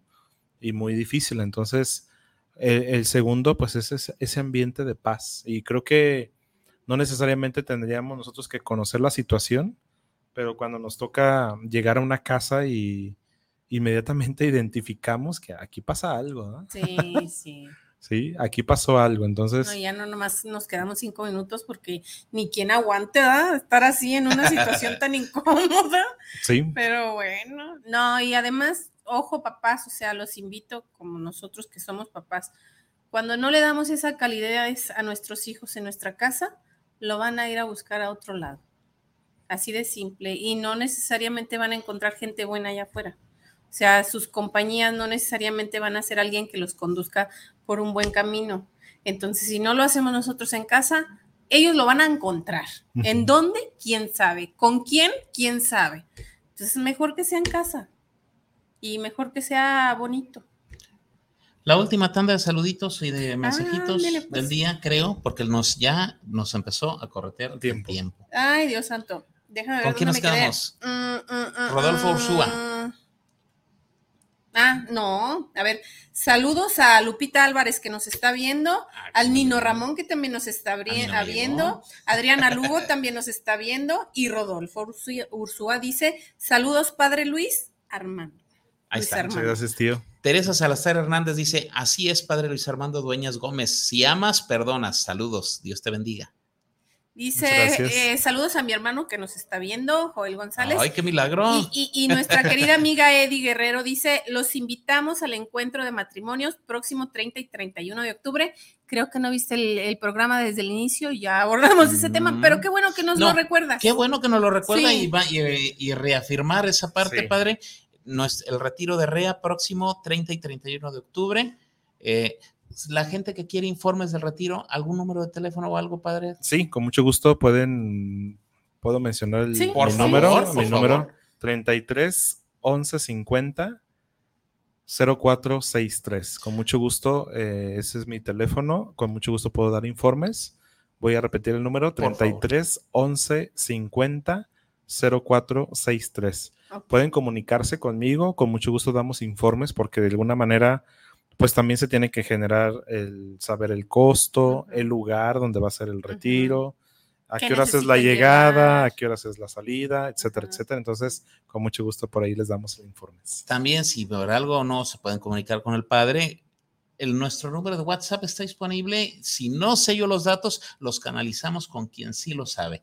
Y la otra, recordarles, para quien no haya escuchado, si hay alguien que quiera vivir la experiencia y por algo, lo económico o algo no se puede, tenemos dos becas, dos becas de momento. Háblenos, mándenos un inbox, el número está en pantalla y con todo gusto vemos la manera de apoyarles para que vivan esa hermosa Aunque experiencia. hace rato alguien preguntó que tal vez Ya, una, que tal ya- vez una beca ya, ya canalicé, ocupada. yo ya canalicé ahí, wow, pero qué bueno. padre. Muy bien. Rodolfo Ursúa dice, eh, el ejemplo es la principal forma de testimonio con nuestros hijos. Y lo demás. El momento que se pierde el respeto, se pierde la autoridad. Aguas. Así es. Sí. Eddie Guerrero dice, un beneficio del ejercicio del perdón en la familia es eh, El crecimiento. crecimiento. de la misma. Es Así que viene como repetido. Sí. El Ajá. crecimiento de la misma. Sí, ok. claro. Y de este otro lado no tengo nada ya. Ok.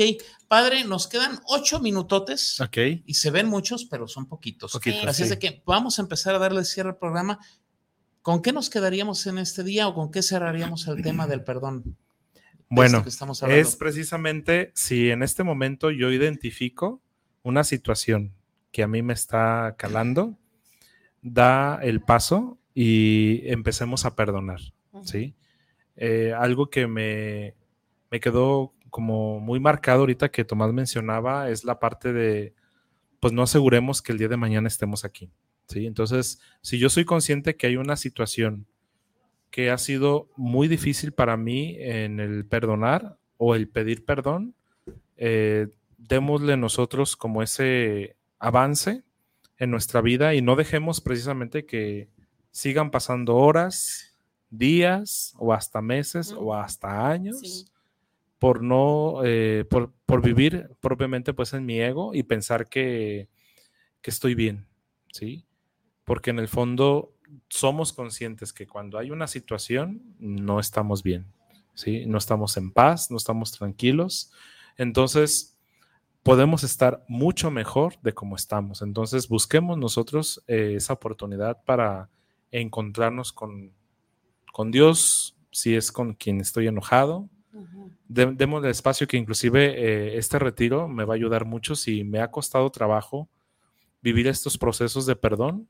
El retiro del 30 y 31 de octubre me va a ayudar mucho también a generar eh, este, pues esta sensibilidad mía, ¿no? También de, de saber que hay una situación y que me ha costado trabajo perdonar a mi esposo porque me fue infiel, porque me engañó, porque vive una situación de vicio que por años, por más que le he dicho, ahí está y no me, no me ha comprendido. Entonces, dense la oportunidad de vivir este retiro que, que nos va a ayudar de mucho para poder analizar nuestra vida, cómo estoy delante de Dios y, y con la familia misma y con quien amamos. Así es. Perfecto. Y perdón que sea tan reiterativo con esto. Yo a veces me regañan porque soy muy repetitivo, pero sí insistir en ese tema. No te esperes a mañana.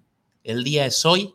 No te esperes a que esté en un cajón esa persona, porque ya en el cajón créeme que no te va a escuchar ni te va a poder responder. Mejor en vida, hermano, en vida, dile te quiero, dile perdóname, es el momento, en vida. Ya cuando hay una muerte, no hay mucho que hacer. Ahí me gustaría a lo mejor añadir una cosita, que ya ven que ni me gusta a mí añadir nada. Eh, les invitaría a pedir al Espíritu Santo, ¿no? A veces es sorprendente que uno piensa no pedir perdón por el miedo a la reacción de la persona que no, no me va a perdonar o me va a decir hasta de lo que me voy a morir. Y cuando uno pide la compañía del Espíritu Santo, de Mamá María, las cosas a veces te sorprenden. Te da una respuesta de la otra persona que te deja así boquiabierto y dices, jamás pensé que su reacción fuera a ser tan positiva. Y funciona, créanmelo. O sea, yo lo he aplicado y muchas veces, de verdad, de verdad, literalmente me dejan con la boca abierta, porque no estás hablando tú, está hablando el Espíritu Santo y te está dando las palabras precisas y exactas para obtener ese perdón. Entonces, acompañados de ellos, la verdad no hay nada que perder, todo es para ganar. Eso sería mi puntito. Ok. ¿Algo más que agregar para cerrar esta noche? Bueno, pues mi gratitud por haber este invitado a esta, a esta experiencia. Sé que pues este tema la verdad que es muy extenso. Muy extenso. Podemos mencionar mucho y pues bueno, me queda invitarles pues a que generemos nosotros estos procesos de nuestra vida y pues que nos queremos ver felices, ¿no? Así es. Siempre, ¿no? Vernos es. felices y con esa paz que, que Dios nos da y manifestarlo y reflejarlo con quien compartimos la vida. Ok. Así es. Eri González, ¿con qué cierras esta noche? Invitar a todos a poner nuestro granito de arena. Yo creo que en el mundo no hay alguien que diga, el mundo está hermoso, perfecto, el rumbo del mundo está increíble, pero tomar nuestras riendas las así fuerte y decir, empiezo por mí, como les invité desde hace rato, aplicar lo que estamos aprendiendo en mí. Ese es nuestro único granito de arena que vale, en lugar de estar señalando a los demás, poner lo que nos corresponde a cada quien y el mundo sería maravilloso. Ahí queda desde mí, que empezaré yo por mí, a empezar con nuestro granito de arena y a cambiar el mundo desde nosotros. Ok, ok, perfectísimamente, gracias. Rápidamente dice Eddie Guerrero, efectivamente me comenté tarde porque andamos fuera. Ay, y no nos El problema no es de que salgan, el problema es que no nos llevan. Sí. Aunque sea Tepic. Aunque sea, Tepic. sí. Porque me, me acuerdo cómo nos presumieron esas Ay, comidas y esas cosas. Algún día también que nos Luego inviten. nos Ah, invitan, sí, muchachos, sí, luego nos ya sé invitan. quién. Sí. Ya sé quién. Entonces, bueno, pues a mí no me queda más que, padre, agradecerle el que, haya, Gracias, el que nos haya acompañado, el haber estado aquí, el reiterarle, usted no necesita invitación. Sí. Rea gracias. es parte de esta familia, de esto que es Radio WhatsApp Family. El día que usted guste, quiera, mande. Aquí, aquí están las puertas Y abiertas. comprometido a que venga Sí, Rea Junior y. Rea Kid Sí, aquí con sí. ustedes. Ok, Sí, por favor, ok, por lo favor. hacemos, lo hacemos claro. a ver que sí. cómo les va, ¿eh? El- Ay, no, sí, sí, ya pasamos por esas, padre. Tenemos tres chiquillas. el día que usted quiera Muy bien. regresar, aquí están las puertas abiertas. Gracias. Si gracias. quiere usted venir con los jóvenes, si quiere usted venir con los kids o si quiere acompañar a algún matrimonio, bienvenidos. Muchas Bienvenidos, gracias. muchas claro que gracias. sí. Aquí estaremos. Y a toda mi gente, pues agradecerles, gracias por esto que es su tiempo, que es lo más valioso que hay. Ese no se regenera, no se compra, no lo catapicias por nada. Gracias por otorgárnoslo y esperamos seguir dándoles contenido de calidad. Gracias, Dios me los bendiga y nos escuchamos en ocho días, primeramente Dios. Primeramente Dios. sí. La próxima semana tenemos a Viri Bruno con un tema que va a estar bien chido. Rápidamente, la última de la noche, Judith Torres Sandoval. Recuerden que el tío Rigo ofrece la ayuda económica para una persona que quiera vivir el retiro y esté en necesidad y no pueda pagarla. Sí, ya lo mencionamos. Sí, mi chula, creo que también Sí. usted llegó tarde. Creo que programa. llegaste tarde también, Judith. Ya es los más, ya, que, ya. más que los comprometimos, así es de que lo siento. Sí, sí, ahí les estaremos diciendo quién, ¿eh? Dios me los bendiga, que tengan bonita noche y nos escuchamos la próxima semana, Radio WhatsApp Family. Vámonos, gracias. Hasta luego. Bye. Gracias.